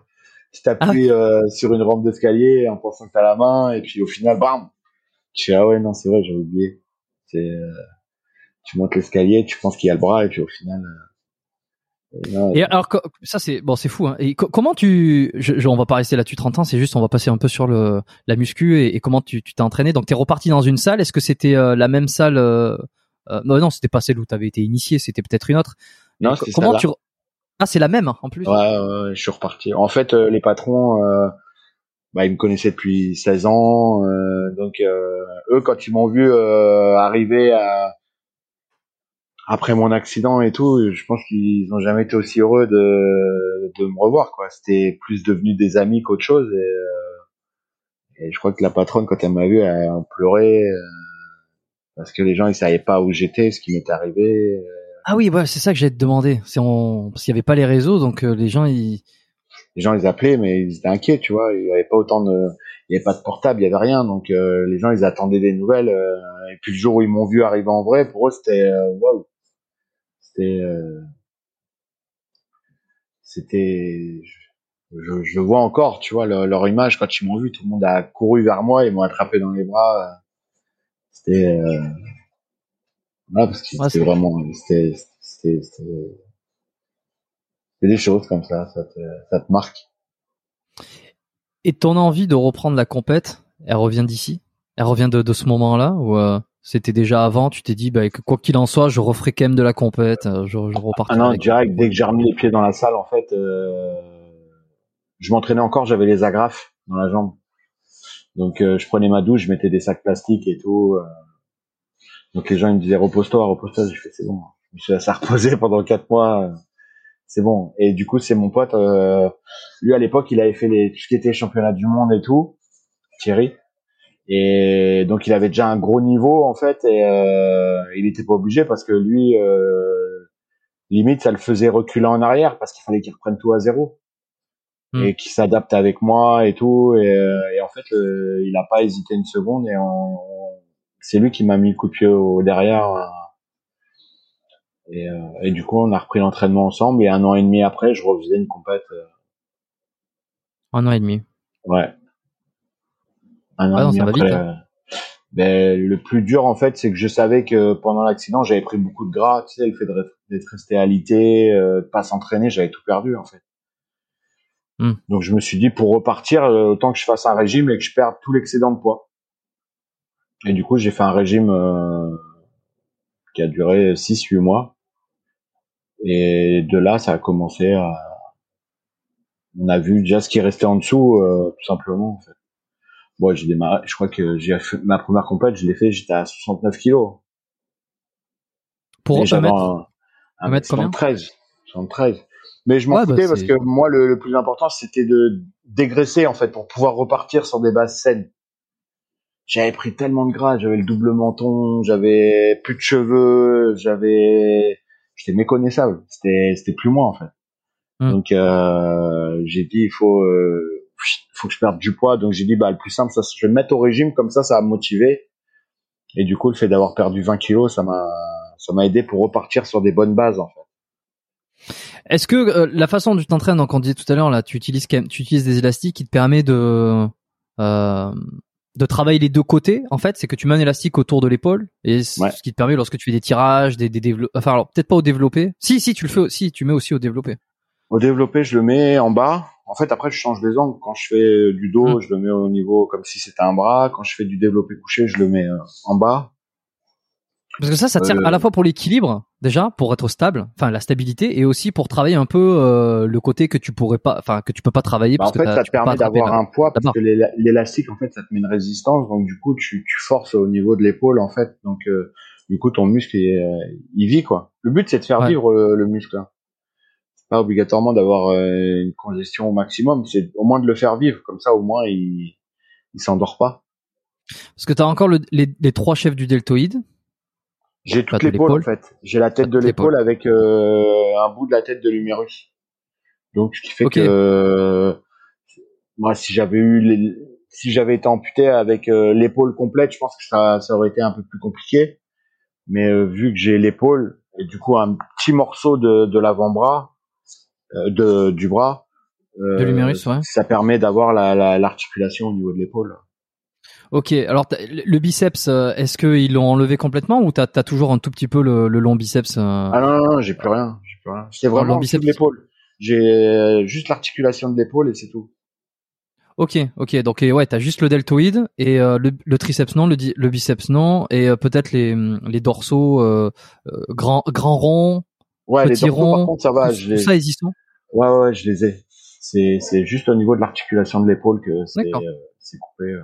Ouais, c'est pour ça que t'as réussi à garder quand même euh, les muscles du dos parce qu'il y a, il y a, y a leur insertion est toujours là, leur euh, les ça. muscles sont toujours là, donc Et tu puis après, j'arrive à mettre, j'arrive à mettre la corde au niveau du dos pour pouvoir faire du, du soulevé de terre ou sur les machines et tout. De façon à ce que le dos il travaille de l'autre côté. En fait. Comment tu découvres cette façon de faire avec les élastiques? Ça arrive comment? Bah, au début, je, mon pote, en fait, c'est lui qui me mettait sa main, tu vois, par exemple, en appui quand on faisait les pecs et tout.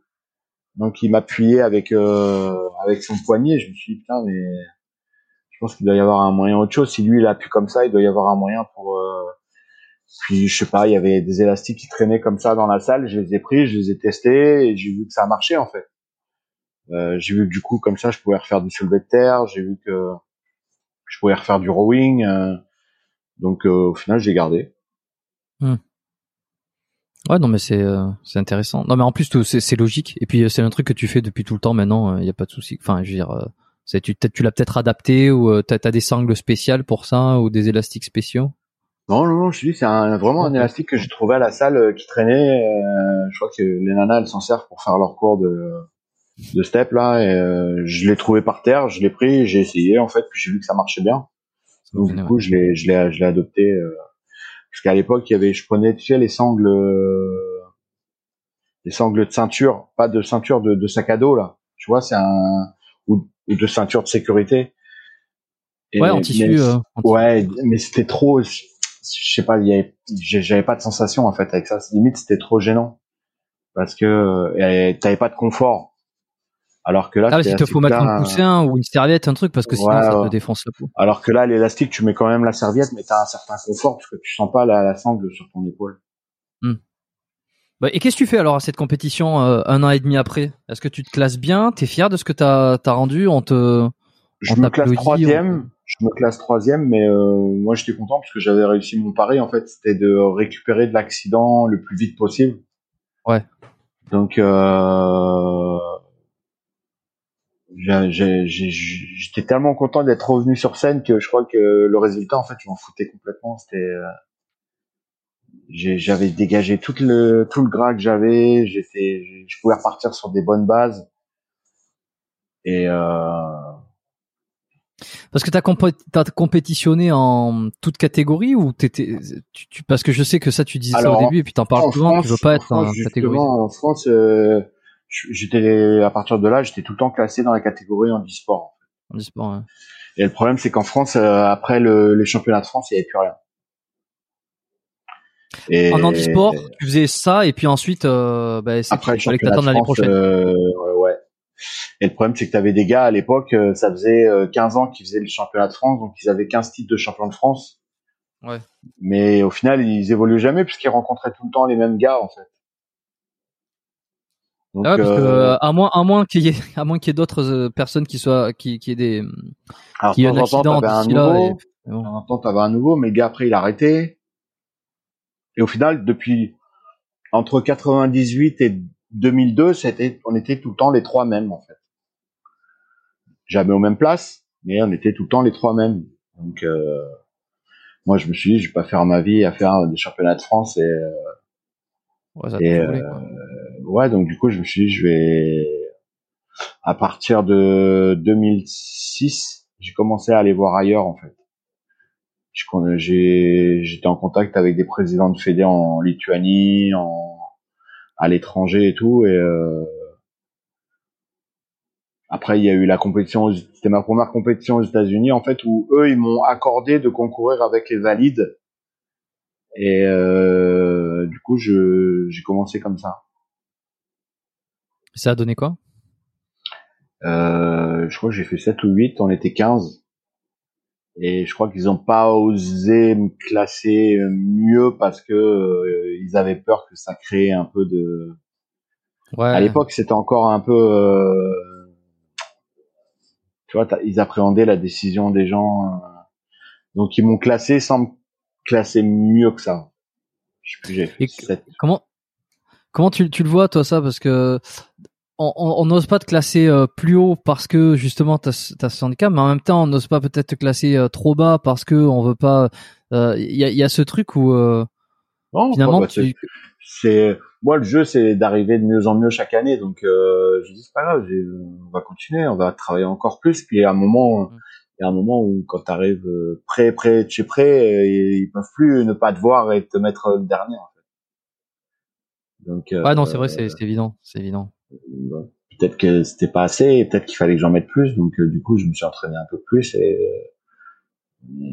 avec quelques kilos en plus, c'était les choses étaient différentes.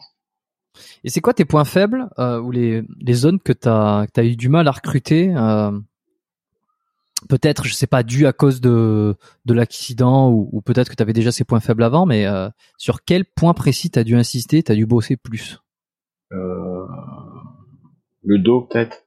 L'épaisseur de dos? Le dos, c'était un peu plus le, c'était un peu plus ça qui était, euh, qui était, qui était galère. Après, moi, j'aime tout travailler en fait, donc j'ai pas de, de, de,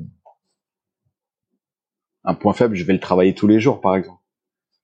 Hum. Euh, les mollets, euh, au départ, c'était un point faible. Bah, je les ai travaillés tous les jours pendant quatre ans. Ça a fonctionné? C'est ça a marché.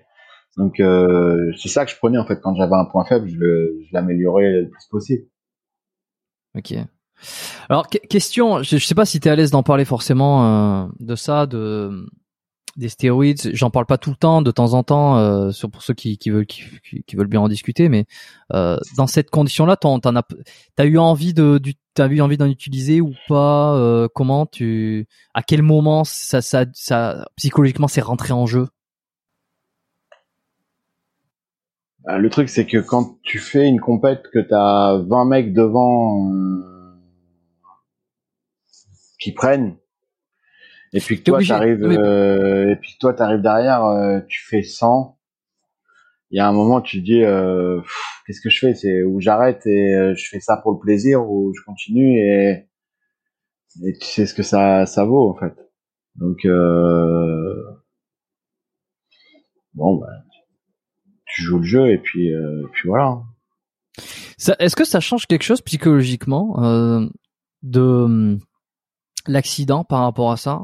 On, on, a tendance à penser, c'est comme ça que, que je le verrai. Je pense qu'il y en a beaucoup qui se disent bon, de toute façon, on a rien à foutre. Hein. Euh, j'ai perdu un bras, de toute façon, blablabla. Bla, bla, non, donc, euh... Si c'est après, je, moi, je, les médecins m'ont dit quelque part. Euh heureusement que votre fils il faisait, ils ont dit à ma mère, heureusement que votre fils faisait 115 kilos. Donc moi la muscu ça m'a sauvé la vie en fait. Donc euh, j'aurais fait, ils lui ont dit, ils lui ont dit un gars de 70 kilos, mais il serait même plus là. Il serait même parce plus que là. parce que tu parles sur euh, sur le, la post-opération, le fait que tu avais beaucoup de ressources, ou alors sur l'accident même, le fait que tu sois que t'étais lourd, en fait, ça t'a permis de te protéger, euh, de te Parce que protéger. le fait d'être très musclé, d'être à 115 kilos à 20 ans, euh, d'avoir autant de masse musculaire, d'être lourd en poids et tout, ça te permet d'encaisser plus de choses. Et au final, tu te rends compte que c'est ça qui t'a sauvé la vie. C'est euh, les médecins, ils te disent, ils me l'ont dit, hein, ils m'ont dit, mais euh, vous auriez fait 70 kilos, vous seriez déjà plus là. Donc euh, après, le problème, c'est pas de les stéroïdes, c'est Je te le dis honnêtement, hein. attends, Michael, je te dis honnêtement, je sais pas du tout si si, si tu veux qu'on en parle ou pas. Euh, tu sais comment Non, non, non. Le truc, de... c'est que le, le problème, c'est que maintenant, c'est devenu tellement euh, banal en fait que les jeunes commencent la salle et euh, prennent plus le temps de s'entraîner correctement, de manger correctement, euh, de faire les choses euh, normalement en fait. Ils passent directement par cette case-là en fait. Et c'est comme si tu commences ta maison au lieu de construire la, la chape au, en bas euh, de ciment, tu commences par le toit en fait. Et ils oublient toutes les fondations. Ils connaissent rien au niveau de la nutrition, ils connaissent rien au niveau de l'entraînement et ils vont direct taper des, des trucs. Euh, et du coup, ces jeunes-là, tu les vois jamais, ils, ils durent pas longtemps. Au bout de six mois, dès que euh, ils vont arrêter parce que l'été il est fini, parce que euh, euh, je sais pas moi sa nana euh, elle lui a fait une crise elle lui a dit d'arrêter la muscu le mec il va arrêter il va il va redégonfler aussi sec. Et et en fait les jeunes c'est les gens qui font ça comme ça ils le font pas par passion réellement. C'est pas une passion. Sinon tu euh, tu ferais les choses réellement euh, tu t'entraînerais tu mangerais correctement et tu ferais les choses dans l'ordre et on voit bien que maintenant, c'est plus de la passion. Tu vois bien, les gens maintenant, ils servent tous d'Instagram, ils veulent être connus, ils cherchent tous la notoriété, ils veulent, euh, ils veulent avoir des sponsors. Alors que moi, à l'époque, mon premier sponsor, je l'ai eu quand j'ai gagné ma première compète en 2009. Alors que j'avais quand même une carrière déjà depuis plus de, depuis plus de dix ans. Tu vois, je veux Mm. dire, euh, maintenant les gars, ils ont même pas fait de compète, ils ont un physique où il y a un petit peu d'abdos, mais ils ont pris un peu de produits et ils veulent des sponsors, ils veulent gagner de l'argent et tout.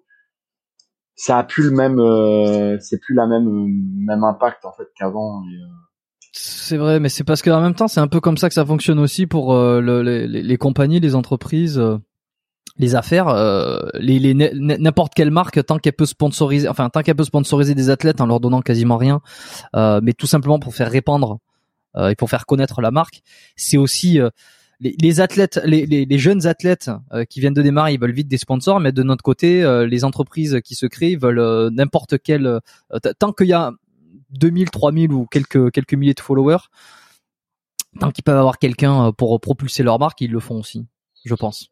Ouais, ouais, ouais. Mais le le truc, c'est qu'il n'y a jamais eu autant de jeunes culturistes qui sont morts depuis peu de temps. Quoi.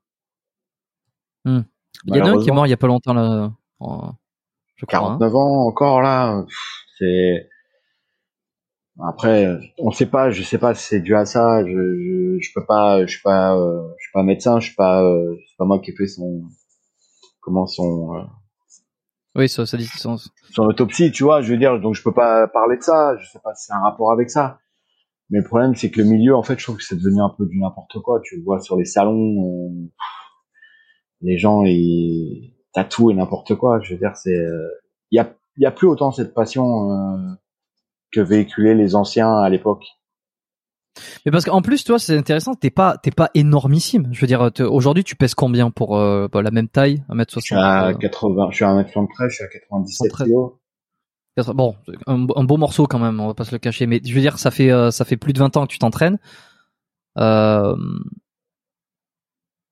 Après, 97 kilos, mais parce que tu retires euh, de la masse du côté droit, tu retires le bras, je serais aux alentours de 105, 110 kilos.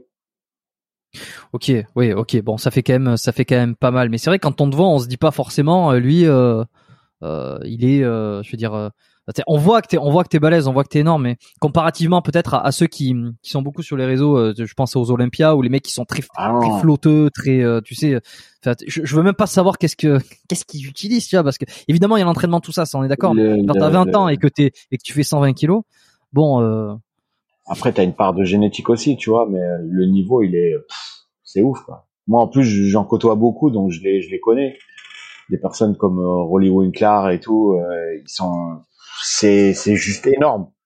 C'est juste énorme. Quand tu les vois, euh, là, c'est encore un autre cap, en fait. C'est, c'est, ouais, c'est autre chose. C'est, c'est autre chose.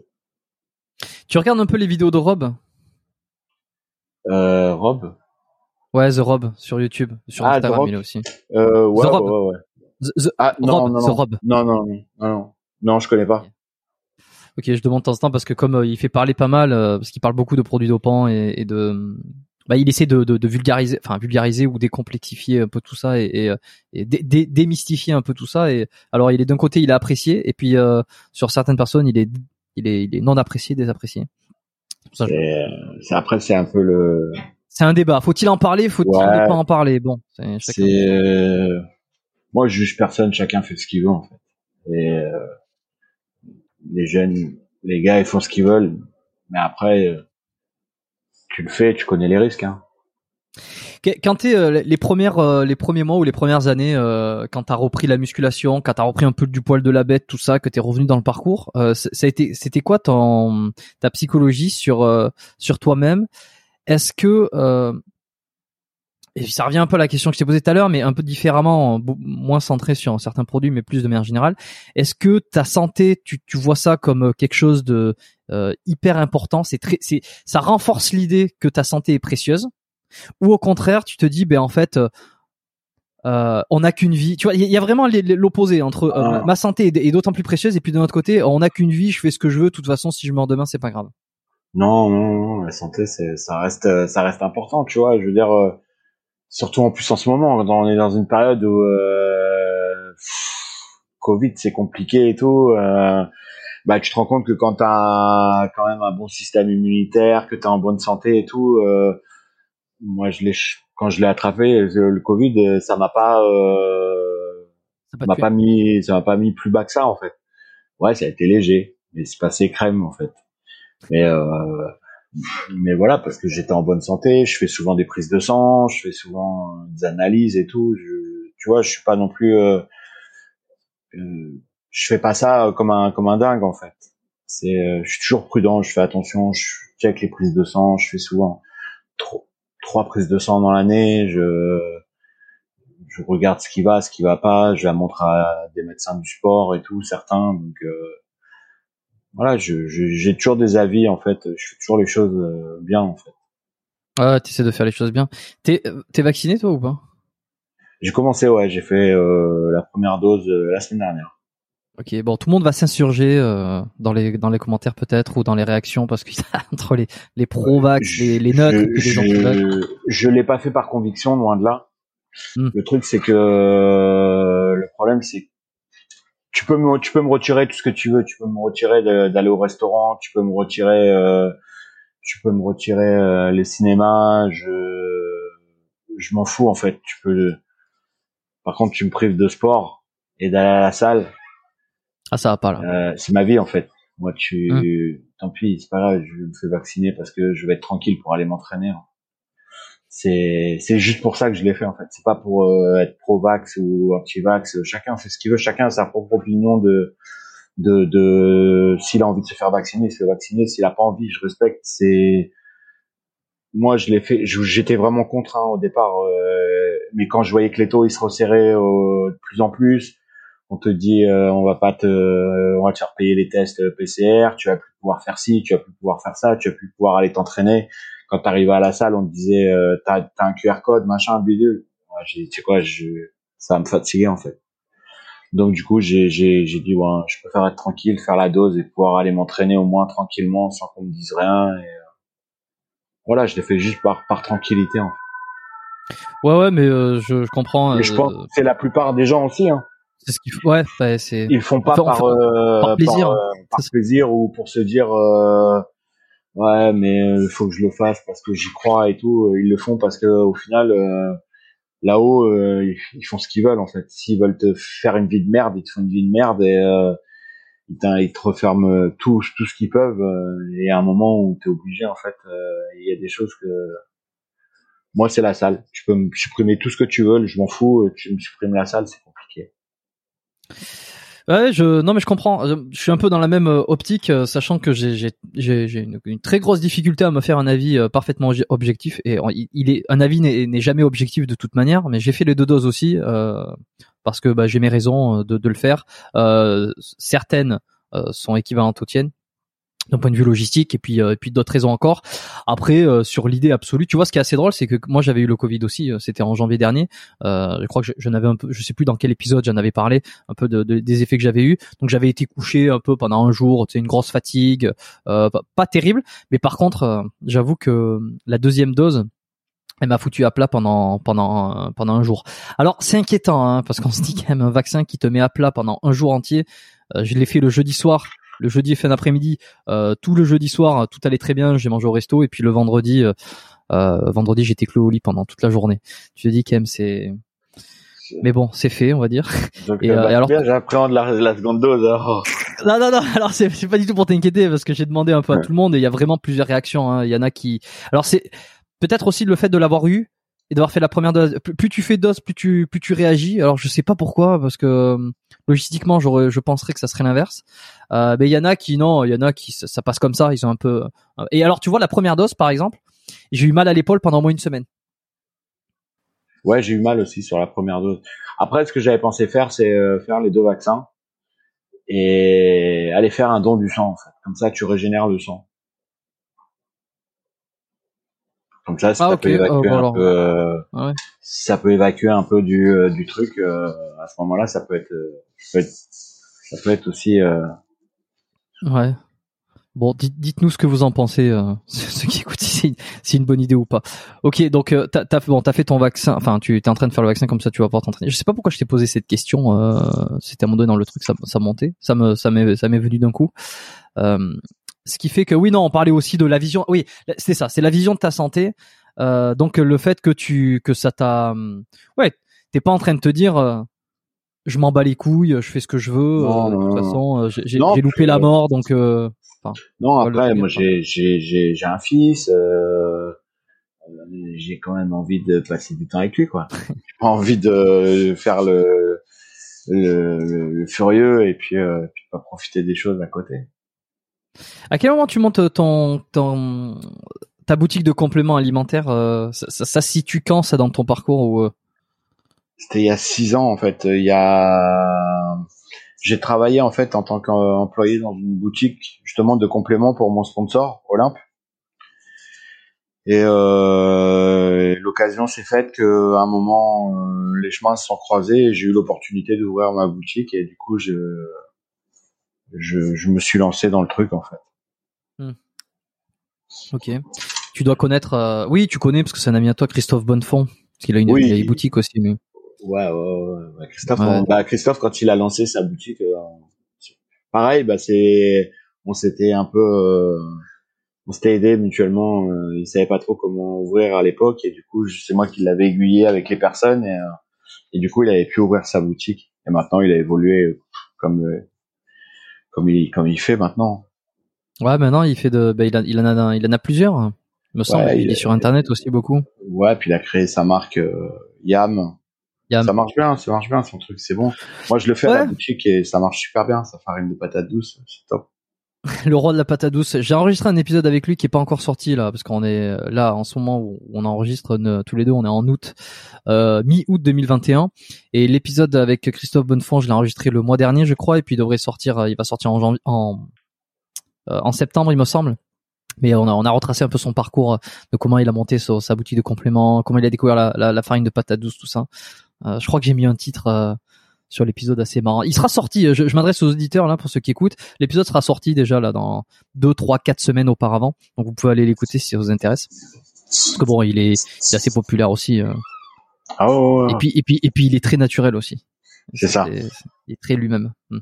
Il joue pas de jeu. Mais c'est comme toi, euh, on n'a pas l'impression que tu joues un jeu finalement. Euh. puis quel jeu t'aurais à jouer en fait?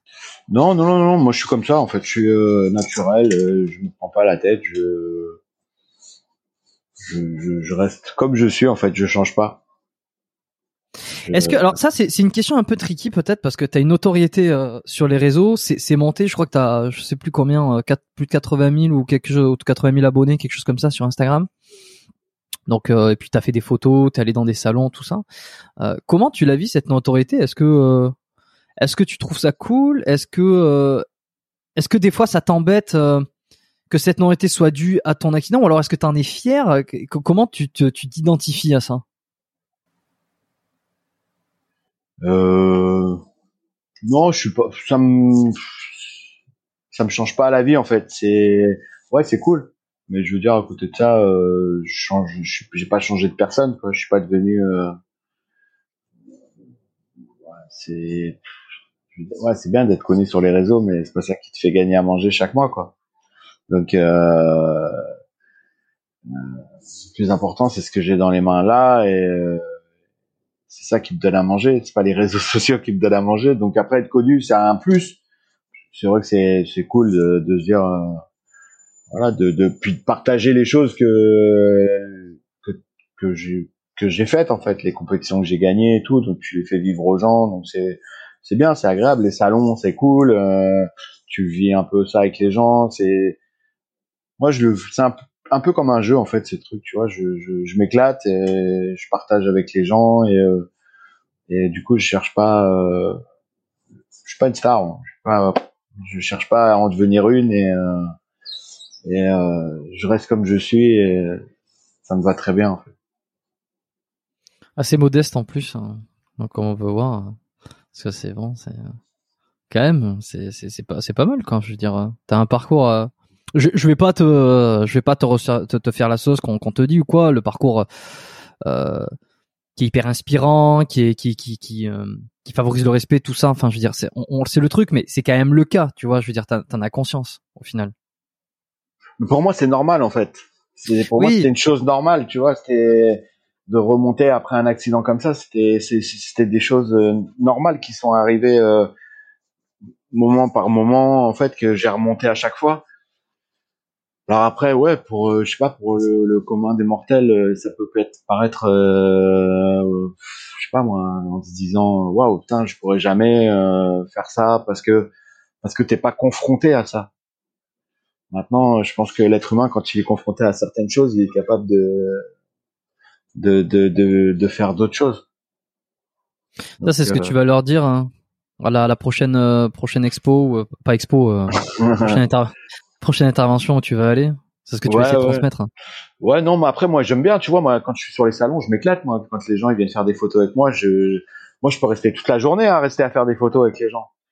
Mmh. C'est, euh, tu le vois, de toute façon, t'as des, quand tu vas sur les salons, t'as des mecs, ils arrivent, c'est des stars, tu vois, ils viennent là juste une heure, ils repartent, euh, oh, tu, c'est le sponsor qui te fait venir, qui te fait, profiter quoi. Je veux dire, ça dure trois jours. Dans, dans... c'est trois jours. C'est pas, c'est pas, c'est pas, c'est pas, il y a pas mort d'homme quoi. C'est trois jours. T'es invité par ton sponsor, il te paye l'hôtel, il te paye le, le billet d'avion et tout. Ah, c'est trois jours de kiff quoi. Donc mm. euh, pourquoi euh, se prendre la tête en se disant oh non, fais chier, faire des photos et tout. C'est carrément cool. Les gens ils viennent te voir, euh, ils discutent avec toi. Donc tu prends le temps de discuter avec eux, tu trois jours de kiff en fait.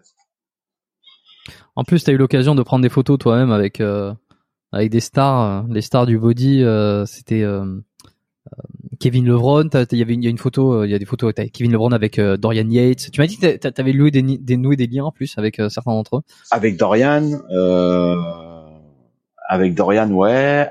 Rolly Winkler, c'est un super pote aussi. En fait, il, est, énorme. Lui, hein. Rolly, il est, il est énorme et en fait, il est égal à lui-même. En fait, le personnage que tu vois euh, sur les vidéos, qui rigole tout le temps et tout, c'est le personnage que tu as dans la vie. Euh, euh, en fait, j'ai connu avec son frère parce que son frère, il était sponsorisé chez Olympe. Et comme on était tout le temps dans la même chambre avec son frère, euh, du coup, bah Rolly, euh, il est venu en fait, et euh, c'est comme ça qu'on a sympathisé. Donc à chaque fois sur les salons, on s'embrasse et tout, les gens ils te regardent comme ça, comme si t'étais, ils disent mais putain le mec il connaît tout le monde. Alors que mm. quand il y a une queue de 3 km pour aller faire une photo avec Rolly, toi tu passes devant tout le monde et tu fais la photo, les gens regardent, ils se disent putain le gars, je devrais peut-être aller avec lui pour faire la photo quoi. Ah, et ensuite ils veulent te prendre une photo avec toi, ouais, donc. Euh... Et puis euh, voilà, puis en plus, euh... ouais, t'as t'as l'occasion de pouvoir rencontrer des des, des personnes comme ça, euh, Dorian, euh, Martin Ford, euh, Jay Cutler, tous les grands noms en fait. C'est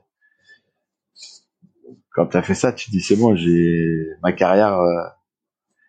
ouais, c'est bon, je, je crois que j'ai tout fait. Hein. Je suis content de ce que j'ai fait. T'as fait des photos, je sais pas, est-ce que t'es ami avec euh, euh, Bionic Body, Edgar? Ouais, Bionic c'est c'est mon pote, Edgar. On est dans la même équipe chez Olympe. Ça va faire euh, 5 ans, 6 ans maintenant. Et euh, sur les salons, en fait, maintenant, on est tout le temps ensemble. Justement, c'était, euh, je crois que Olympe, euh, c'est ce qu'ils avaient vu à l'époque, en fait. Moi, le bras, lui, les jambes. Et du coup, on, on, en jouait beaucoup avec moi, avec le bras de Terminator, lui avec ses jambes bioniques et tout. Et du coup, ça, mhm. quand on est tous les deux sur un stand, en fait, c'est des gens, ça, je sais pas pourquoi, ça attire vraiment tout le monde. Euh, euh c'est sûr. Ouais. À Paris, au dernier salon à Paris, euh, quand on avait euh, le, le, bras de Terminator, lui les jambes bioniques, euh, c'était c'était le feu au salon, c'était un truc de fou. Mmh, parce que lui aussi, bon, pour ceux qui savent pas, donc Bionic Body, quelqu'un qui a, il a eu un accident étant plus jeune et puis il a perdu les deux jambes. Euh, et puis, euh, et puis, quand je dis qu'il a un parcours qui ressemble au tien, c'est à savoir l'accident et ensuite un développement physique et euh, assez incroyable aussi parce que quand tu le vois, il a un haut du corps qui est, euh, qui est assez fou. Edgar, il, il a fait carrière. Hein. Ouais, ouais, ouais il, il, a eu le, il a eu la chance. En fait, c'est ce que je lui dis. Grâce à lui, en fait, il a eu la chose que j'ai jamais pu faire, c'est d'avoir une carte pro, en fait, pour pouvoir aller faire toutes les compètes aux États-Unis. Euh, et donc, je, quelque part, et, il vit ce que je je vis ce qui ce qui ce qui vit en ce moment en fait. Parce que c'est quelque chose que que que j'aurais aimé faire tu vois aller faire toutes les compètes aux États-Unis euh, d'être pro en fait qu'est-ce qui t'a manqué euh, tu penses pour avoir ça, ça? Est-ce que ça a bah, été euh, malheureusement moi je suis j'étais dans la mauvaise catégorie en fait parce que la seule la seule possibilité de d'avoir une carte pro, il aurait fallu que je sois en fauteuil roulant. Ah ouais? Parce que tu avais les championnats du monde euh, en e-sport, mais c'est en fauteuil. Et en fait, moi, euh, je marche. Donc euh, moi, c'est juste le bras en fait. Et le problème, c'est ça, c'est ce que j'ai toujours dit à la Fédé, et ça fait 20 ans, hein. c'est que ils ont tout fait pour la catégorie en fauteuil. Mais si tu regardes bien dans le monde, il n'y a pas que des athlètes en fauteuil. Il y a des athlètes où il leur manque un bras, il leur manque et ils ont jamais fait une catégorie pour ça en fait. Ça a toujours été que fauteuil, mais pas pas pour les autres euh, en e-sport. Et par contre, tu vois que maintenant euh, ils arrivent à te faire une catégorie bikini, euh, men's physique en deux ans, alors que nous, ça fait 20 ans qu'on leur demande une catégorie comme ça, ils l'ont jamais fait. Comment ça Comment tu pourquoi pour quelle raison tu penses? Est-ce que c'est parce qu'il y a assez il y a pas assez de monde? Parce que euh, non, du monde, il y en a, du monde, il y en a, ah du monde, il y en a. Ouais, ouais, parce que en plus, tu vois maintenant sur les réseaux, euh, euh les gars de, des pays, euh, des pays d'Orient, euh, tout ce qui est Liban, euh, euh, Irak et tout, t'as beaucoup d'athlètes, tu vois, où il leur manque un bras, deux bras, des avant-bras, des athlètes au niveau de pays de l'Est et tout, il y en a beaucoup, hein. Donc euh, il y aurait de quoi faire quelque chose, mais je pense que la Fédé, ça les intéresse pas en fait. Ils préfèrent euh, préfèrent des petites nanas en bikini ou euh, C'est, c'est, ils gagnent plus d'argent avec ça que.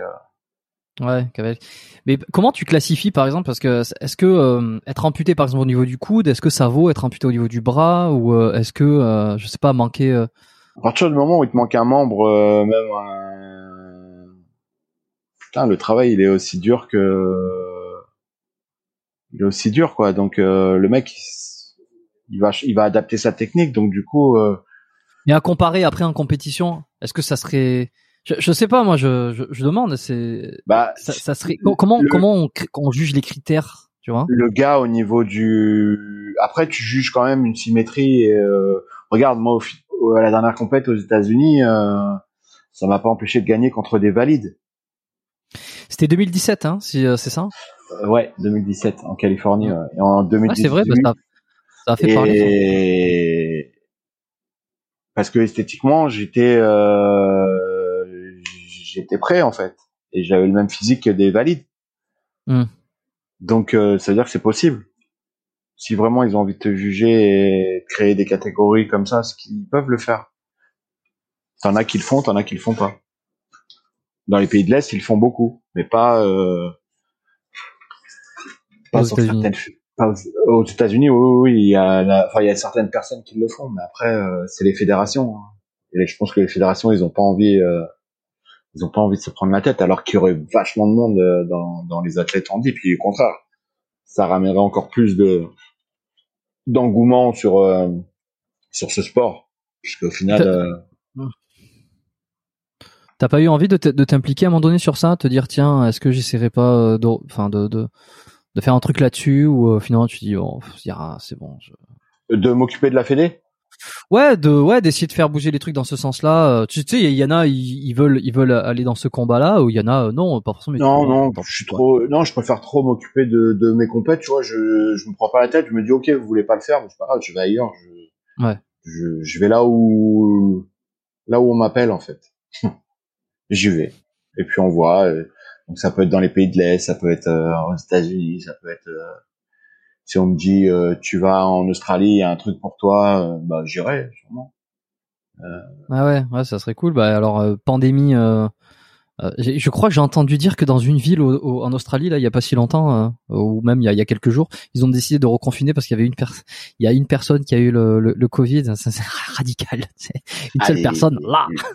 Ils blaguent pas. Non, il blague pas trop là-bas. Euh, c'est comme ici, c'est un peu plus euh, flex évidemment, hein, c'est moins aussi extrême, mais euh, les frontières sont toujours fermées euh, aux, aux, touristes. Ça fait plus d'un an et demi qu'elles sont fermées, c'est-à-dire que c'est uniquement à l'intérieur du Canada que tu peux circuler. Euh, mais enfin, tu peux circuler. Enfin, les touristes qui n'ont pas de visa de travail ici ou de visa de d'études ne peuvent pas venir au Canada depuis un an et demi. Ils ont fermé les frontières. Bah c'est ça, fait deux ans que je veux retourner en Californie et que je peux pas y aller.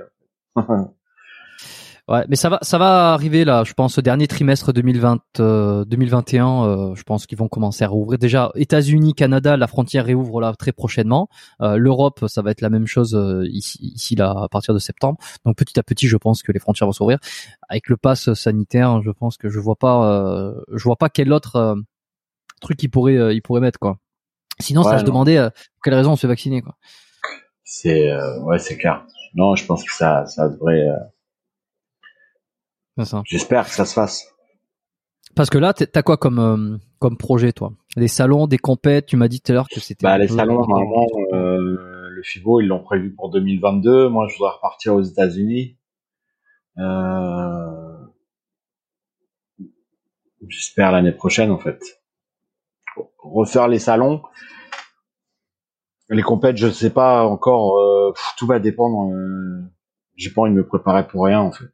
C'est c'est pour se préparer, investissement personnel, financier et tout. Puis qu'au final on te dise euh, bah non, on referme les frontières. Euh, six mois de jet pour rien, c'est compliqué.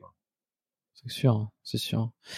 Bon, bon, on va espérer que ça réouvre. Euh, une dernière petite chose que je veux revenir parce que on parlait de santé tout à l'heure, je vais rebasculer un peu sur la santé pour euh, pour finir. Euh, c'est je voulais savoir un peu quelle était ta, ta routine toi si tu voyais euh, si, déjà est-ce que tu avais, avais, fait de la rééducation? Est-ce que tu continues à faire un peu de, de rééducation spécifique? Est-ce que tu vois des spécialistes, euh, des, des, médecins, peut-être des kinés Alors souvent kiné ostéo ouais parce que j'ai comme du coup, vu que j'ai plus le bras, en fait, j'ai souvent le les nerfs en fait qui euh, où ça fait des contractures en fait du côté droit. Et du coup, je suis souvent obligé de d'aller voir un kiné ostéo pour décontracter le le le côté droit et du coup euh, craquer quelques vertèbres dans le dos parce que euh, ouais ça, ça la colonne euh, même si le dos est bien en V en fait le dos est un peu arrondi en fait. Mais tu dois forcément avoir des compensations au niveau de la colonne vertébrale parce que déjà t'as bah, le fait d'avoir le bras, c'est ça, donc euh, ça désorganise un peu, donc ça fait pas une scoliose, mais tu vois que le dos il est un peu sur les radios, le dos il s'arrondit quoi. Hmm. T'as eu des blessures? euh, euh, La seule blessure que j'ai eue, c'était une déchirure du biceps, ouais.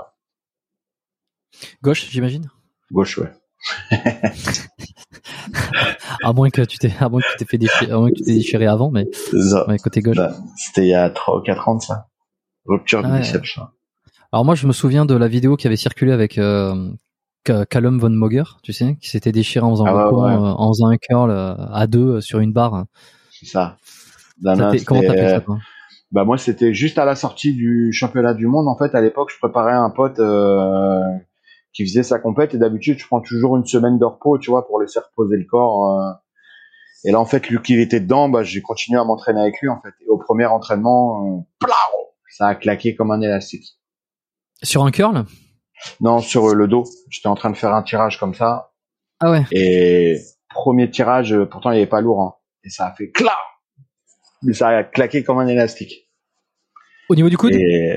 Au niveau de l'intérieur du coude, là, j'avais j'avais les deux tendons, euh, tendons du biceps euh, sectionnés.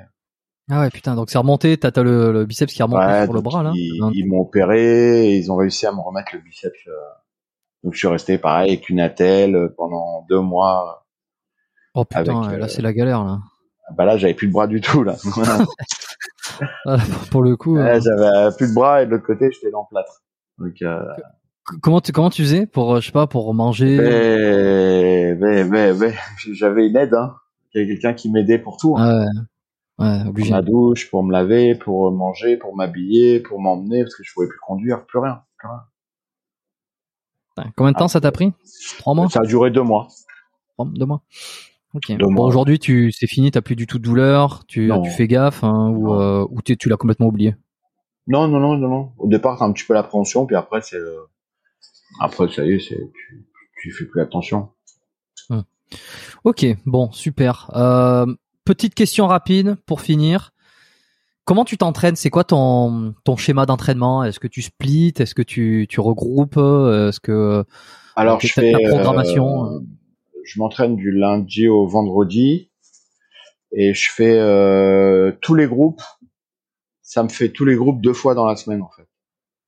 C'est des plus petites séances mais je fais par exemple euh, le mardi euh, euh, épaisseur de pec, épaisseur de dos, et le jeudi je vais travailler la largeur.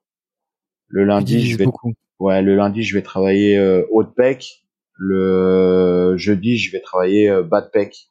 Tu vois, je vais je vais tout scinder en deux en fait. Ça te fait des séances courtes ça? Ça fait des séances d'une heure, une heure et quart, ouais, en s'entraînant rapidement. Mais l'avantage c'est que tu arrives à, vraiment à cibler tous les angles en fait tout ce que tu veux et te permettre de rattraper les points faibles. Ok. Parce qu'après, euh, si tu fais une séance de dos où tu fais largeur, épaisseur dans la même séance, c'est trop, euh, trop long. Là, au moins, c'est, plus rapide. Surtout parce que comme t'es avancé, enfin, t'es avancé, t'es, t'es expérimenté, donc en fait, t'es obligé de rajouter du volume au fur et à mesure, et le fait de scinder, ça te permet, euh, parce que sinon, ça te ferait des séances qui duraient deux heures, deux heures et demie. En fait, les derniers exercices, t'aurais plus de jus. Là, tu fais une séance d'épaisseur, tu sais que c'est que des mouvements d'épaisseur. En fait. Tu vois, t'es pas obligé de. Donc, tu sais que t'as quatre mouvements, tu vas faire que de l'épaisseur. Très bien. Tu manges comment? C'est quoi ta diète? euh, Ça, je mange euh, 7, 7 à 8 fois dans la journée. Euh, protéines, bien sûr. 7 à 8 fois, je, je viens de. J'avais pas perdu ouais, 7 à 8 Des petites quantités ah toutes les 2 heures, euh, toutes les 2 heures et demie. Euh, protéines. Alimentaire, beaucoup alimentaire en liquide, euh, une ou deux dans la journée. Mais euh, principalement que de l'alimentaire, ouais, du solide. Tes compléments alimentaires, justement, tu te, toi, t'es sponsor par euh, Olympe. Par Olympe. c'est ça? Ouais, c'est ça. Olympe. Euh, Qu'est-ce- énormément qu'est-ce que tu de énormément de BCA, BCA, glutamine, euh, ZMA, ashwagandha. Oui. Euh, ouais, puis c'est tout. Mais énormément, euh, principalement des BCA et Créatine, oméga 3, tout ça? Non? Pas. Euh, Il y a une raison? Euh, pff, non, j'ai pas de oméga 3. Il en faut beaucoup, beaucoup pour euh, si tu veux vraiment des résultats. Euh, quant à la créatine, pff, ouais, c'est pas un truc que je kiffe euh, plus que ça. quoi. Ok. Et euh, collagène, je sais pas si t'en as entendu Ouais. parler un peu. De... Ça, j'en prends. j'a- J'aime bien pour. euh, Ça devient mainstream. Surtout depuis que que je commence à vieillir, euh, je je- j'utilise du collagène avant de dormir. Pour retendre Ça, un ça- peu la peau et. euh, La peau et surtout ça fait du bien aux articulations. Ok. Euh, mais justement, est-ce que t'as peur de vieillir? Euh, non, c'est le jeu. Hein. Ça fait bizarre, mais euh, on avance tous. Hein. C'est sûr. Euh, tu vois que la barbe, elle est plus noire, elle est blanche maintenant. Hmm. Donc, euh, c'est- comme ça. Si on pouvait revenir euh, 20 ans en arrière. Donc 46, tu m'as dit, euh, 20 ans, ça me paraît bien là. Lorsque lorsque tu étais peut-être en centre de, de, de rééducation, euh, si tu pouvais donner un conseil à ce Mickaël à ce moment-là, qu'est-ce que tu lui dirais? Euh, change rien. T'as fait tout ce qu'il fallait.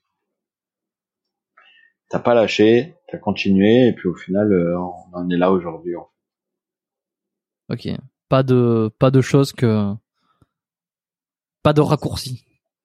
Non. Bon, peut-être des filles que j'aurais dû éviter, mais euh, mais non. Après ça, je dis non, je déconne. Non, non, non, tout, tout. euh, non, au contraire, je, je, je- j'ai fait. Je pense que le parcours que j'ai fait, je le regrette pas. Est-ce que tu as des livres à nous conseiller, euh, enfin à me conseiller, euh, qui t'ont marqué qui- Ouais, un bouquin qui t'a marqué. euh, Je sais pas. Je, je pose toujours cette question à la fin et je prends très souvent au dépourvu, euh, mais Euh, ouais, parce que je suis pas un gros lecteur de livres. pas un grand lecteur. je suis plus un amateur de Netflix qu'un gros lecteur de livres. J'ai du Ok, mal à bah du mal à me concentrer sur euh, sur un livre. euh, c'est un truc de fou. J'arrive pas à rester. Euh... Puis alors maintenant, Ouais, mais- des lunettes, alors euh, j'ai encore moins envie de lire en fait. Il faut que tu fasses l'opération là, tu sais, au laser là, pour te. Quand, quand je commence à voir que le truc, je fais ça et faut que je recule. Euh, voilà, ça me donne pas envie de lire. T'as pas de même quand t'étais plus jeune, t'as pas lu un truc euh, qui t'a marqué spécialement? Parce que des fois, en plus, dans la jeunesse comme ça, on lit des bouquins qui peuvent, euh, qui ont une certaine influence. Bah, si c'est pas le cas, c'est pas grave. hein. S'il y a rien qui te vient. J'ai pas de. Mais a rien te vient, euh, quelle est ta, quelle est ta série euh, préférée ou ton sur Netflix ou, pas sur Netflix d'ailleurs? Qu'est-ce que tu regardes et qu'est-ce qui est intéressant en ce moment? Je, recherche de temps en temps des, des recommandations de trucs à regarder. C'est quoi la dernière série que j'ai regardée sur Netflix là? Putain. Putain, durait. Euh... Putain, évidemment, c'est quand je suis en reportage que je me souviens plus du titre de la série. Euh, C'est pas, c'est pas grave, tu me la donneras plus tard. Attends, est-ce que je vais. Si j'allume Netflix, normalement, ça doit retomber. Si moi, Netflix, je ça doit- Si, si j'allume la sur, la sur le téléphone, euh, je pense que je dois retrouver le. euh, Le c'est serpent. pas grave. hein. Ah, le serpent. Ok. Ok, bah je l'ai pas vu. Alors. Ah, elle est canon cette série. Le... Ouais. Bon après c'est tiré d'un truc vrai, hein, mais le mec il joue, euh... c'est, ouais c'est chaud. Ok, bon, ben tous ceux qui l'ont vu, euh, dites-moi si c'est vraiment bien. Si, si vous êtes euh, des centaines de, de milliers à me dire que c'est bien, peut-être que je, peut-être que je la regarderai. Le serpent, Euh, ça, ouais. Ok. Bon, eh ben écoute, c'est pas trop mal tout ça. Je pense que euh, on, va- on va s'arrêter ici. On, on va conclure.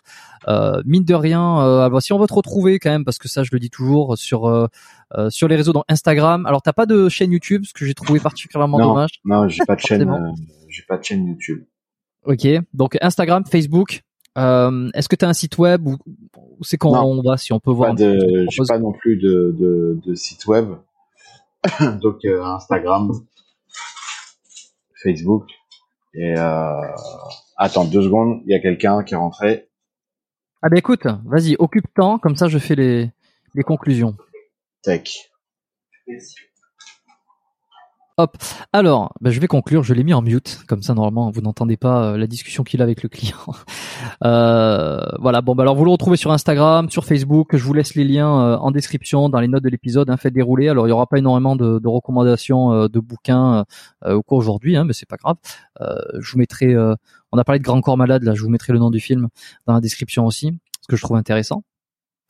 Euh, et puis voilà, bon la, la petite note sur Apple Podcast, ça j'en ai parlé au tout début. Hein, partagez cet épisode euh, à vos amis, envoyez-le euh, directement. Là, faites un partage, copiez le lien et, et balancez-le à vos potes euh, qui sont dans le milieu de la muscu, qui, qui ont envie un petit peu de se rebooster au niveau de la motivation. Et puis si vous-même vous avez été inspiré par euh, le parcours qui, de Michael, qui force, d'une certaine manière, qui force le respect, euh, tout en modestie et, et tout en, en naturel, mais euh, on ne peut que s'imaginer quand même, enfin ce que ce que ce qu'il a pu vivre et par quoi il a il a dû passer et puis euh, et puis tout ce qu'il a fait. Donc moi je trouve ça assez euh, assez formidable. Sans euh, sans en rajouter des tonnes je pense qu'on est tous d'accord pour dire ça. On va pas en rajouter.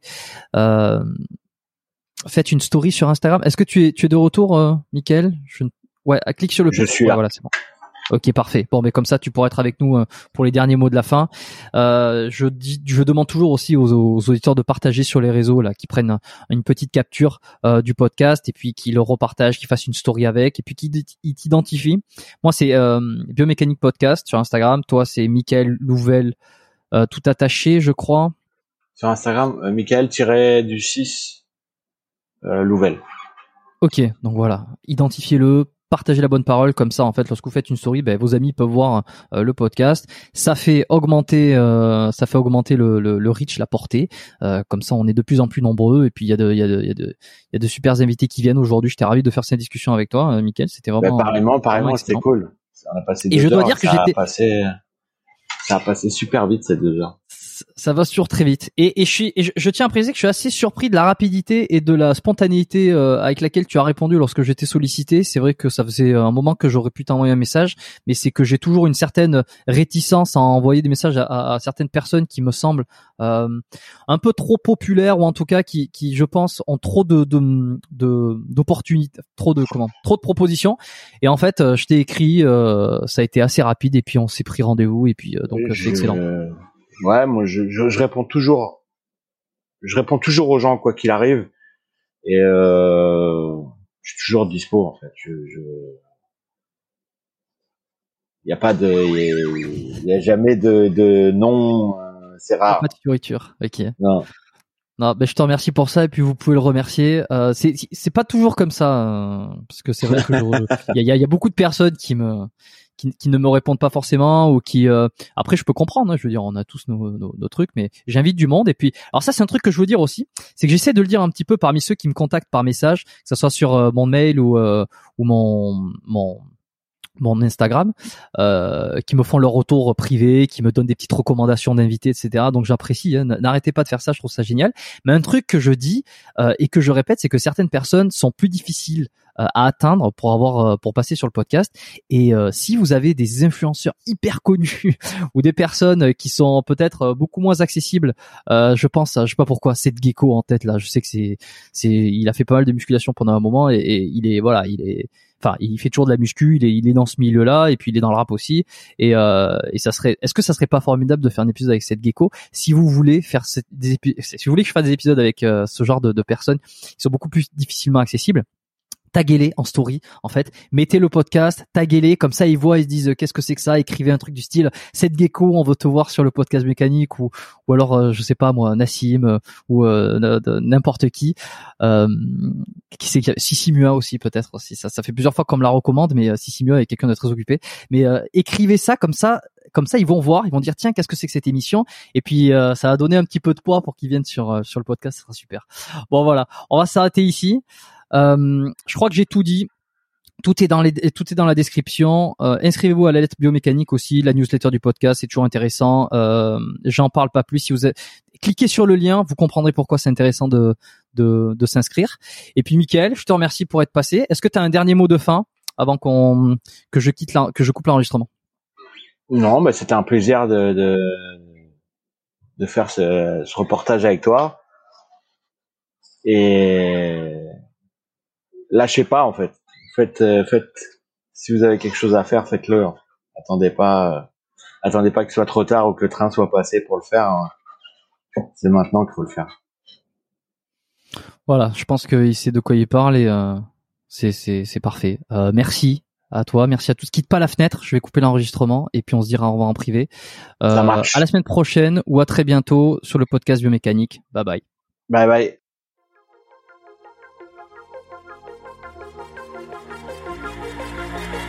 Merci d'avoir écouté cet épisode du podcast Biomécanique jusqu'au bout. Vous pouvez l'envoyer à deux de vos amis ou le partager sur vos réseaux sociaux. Merci également de lui mettre une note de 5 étoiles avec un petit commentaire sympa. C'est ce qui me permet de mieux ressortir dans les classements. Laissez-moi votre email sur biomécaniquepodcast.com slash lettre et je vous enverrai l'épisode de la semaine ainsi que la lettre biomécanique une fois par mois où je vous partage mes meilleurs conseils et recommandations. Vous avez écouté le podcast Biomécanique. Je suis Jérôme Cazerolle et je vous dis à très bientôt.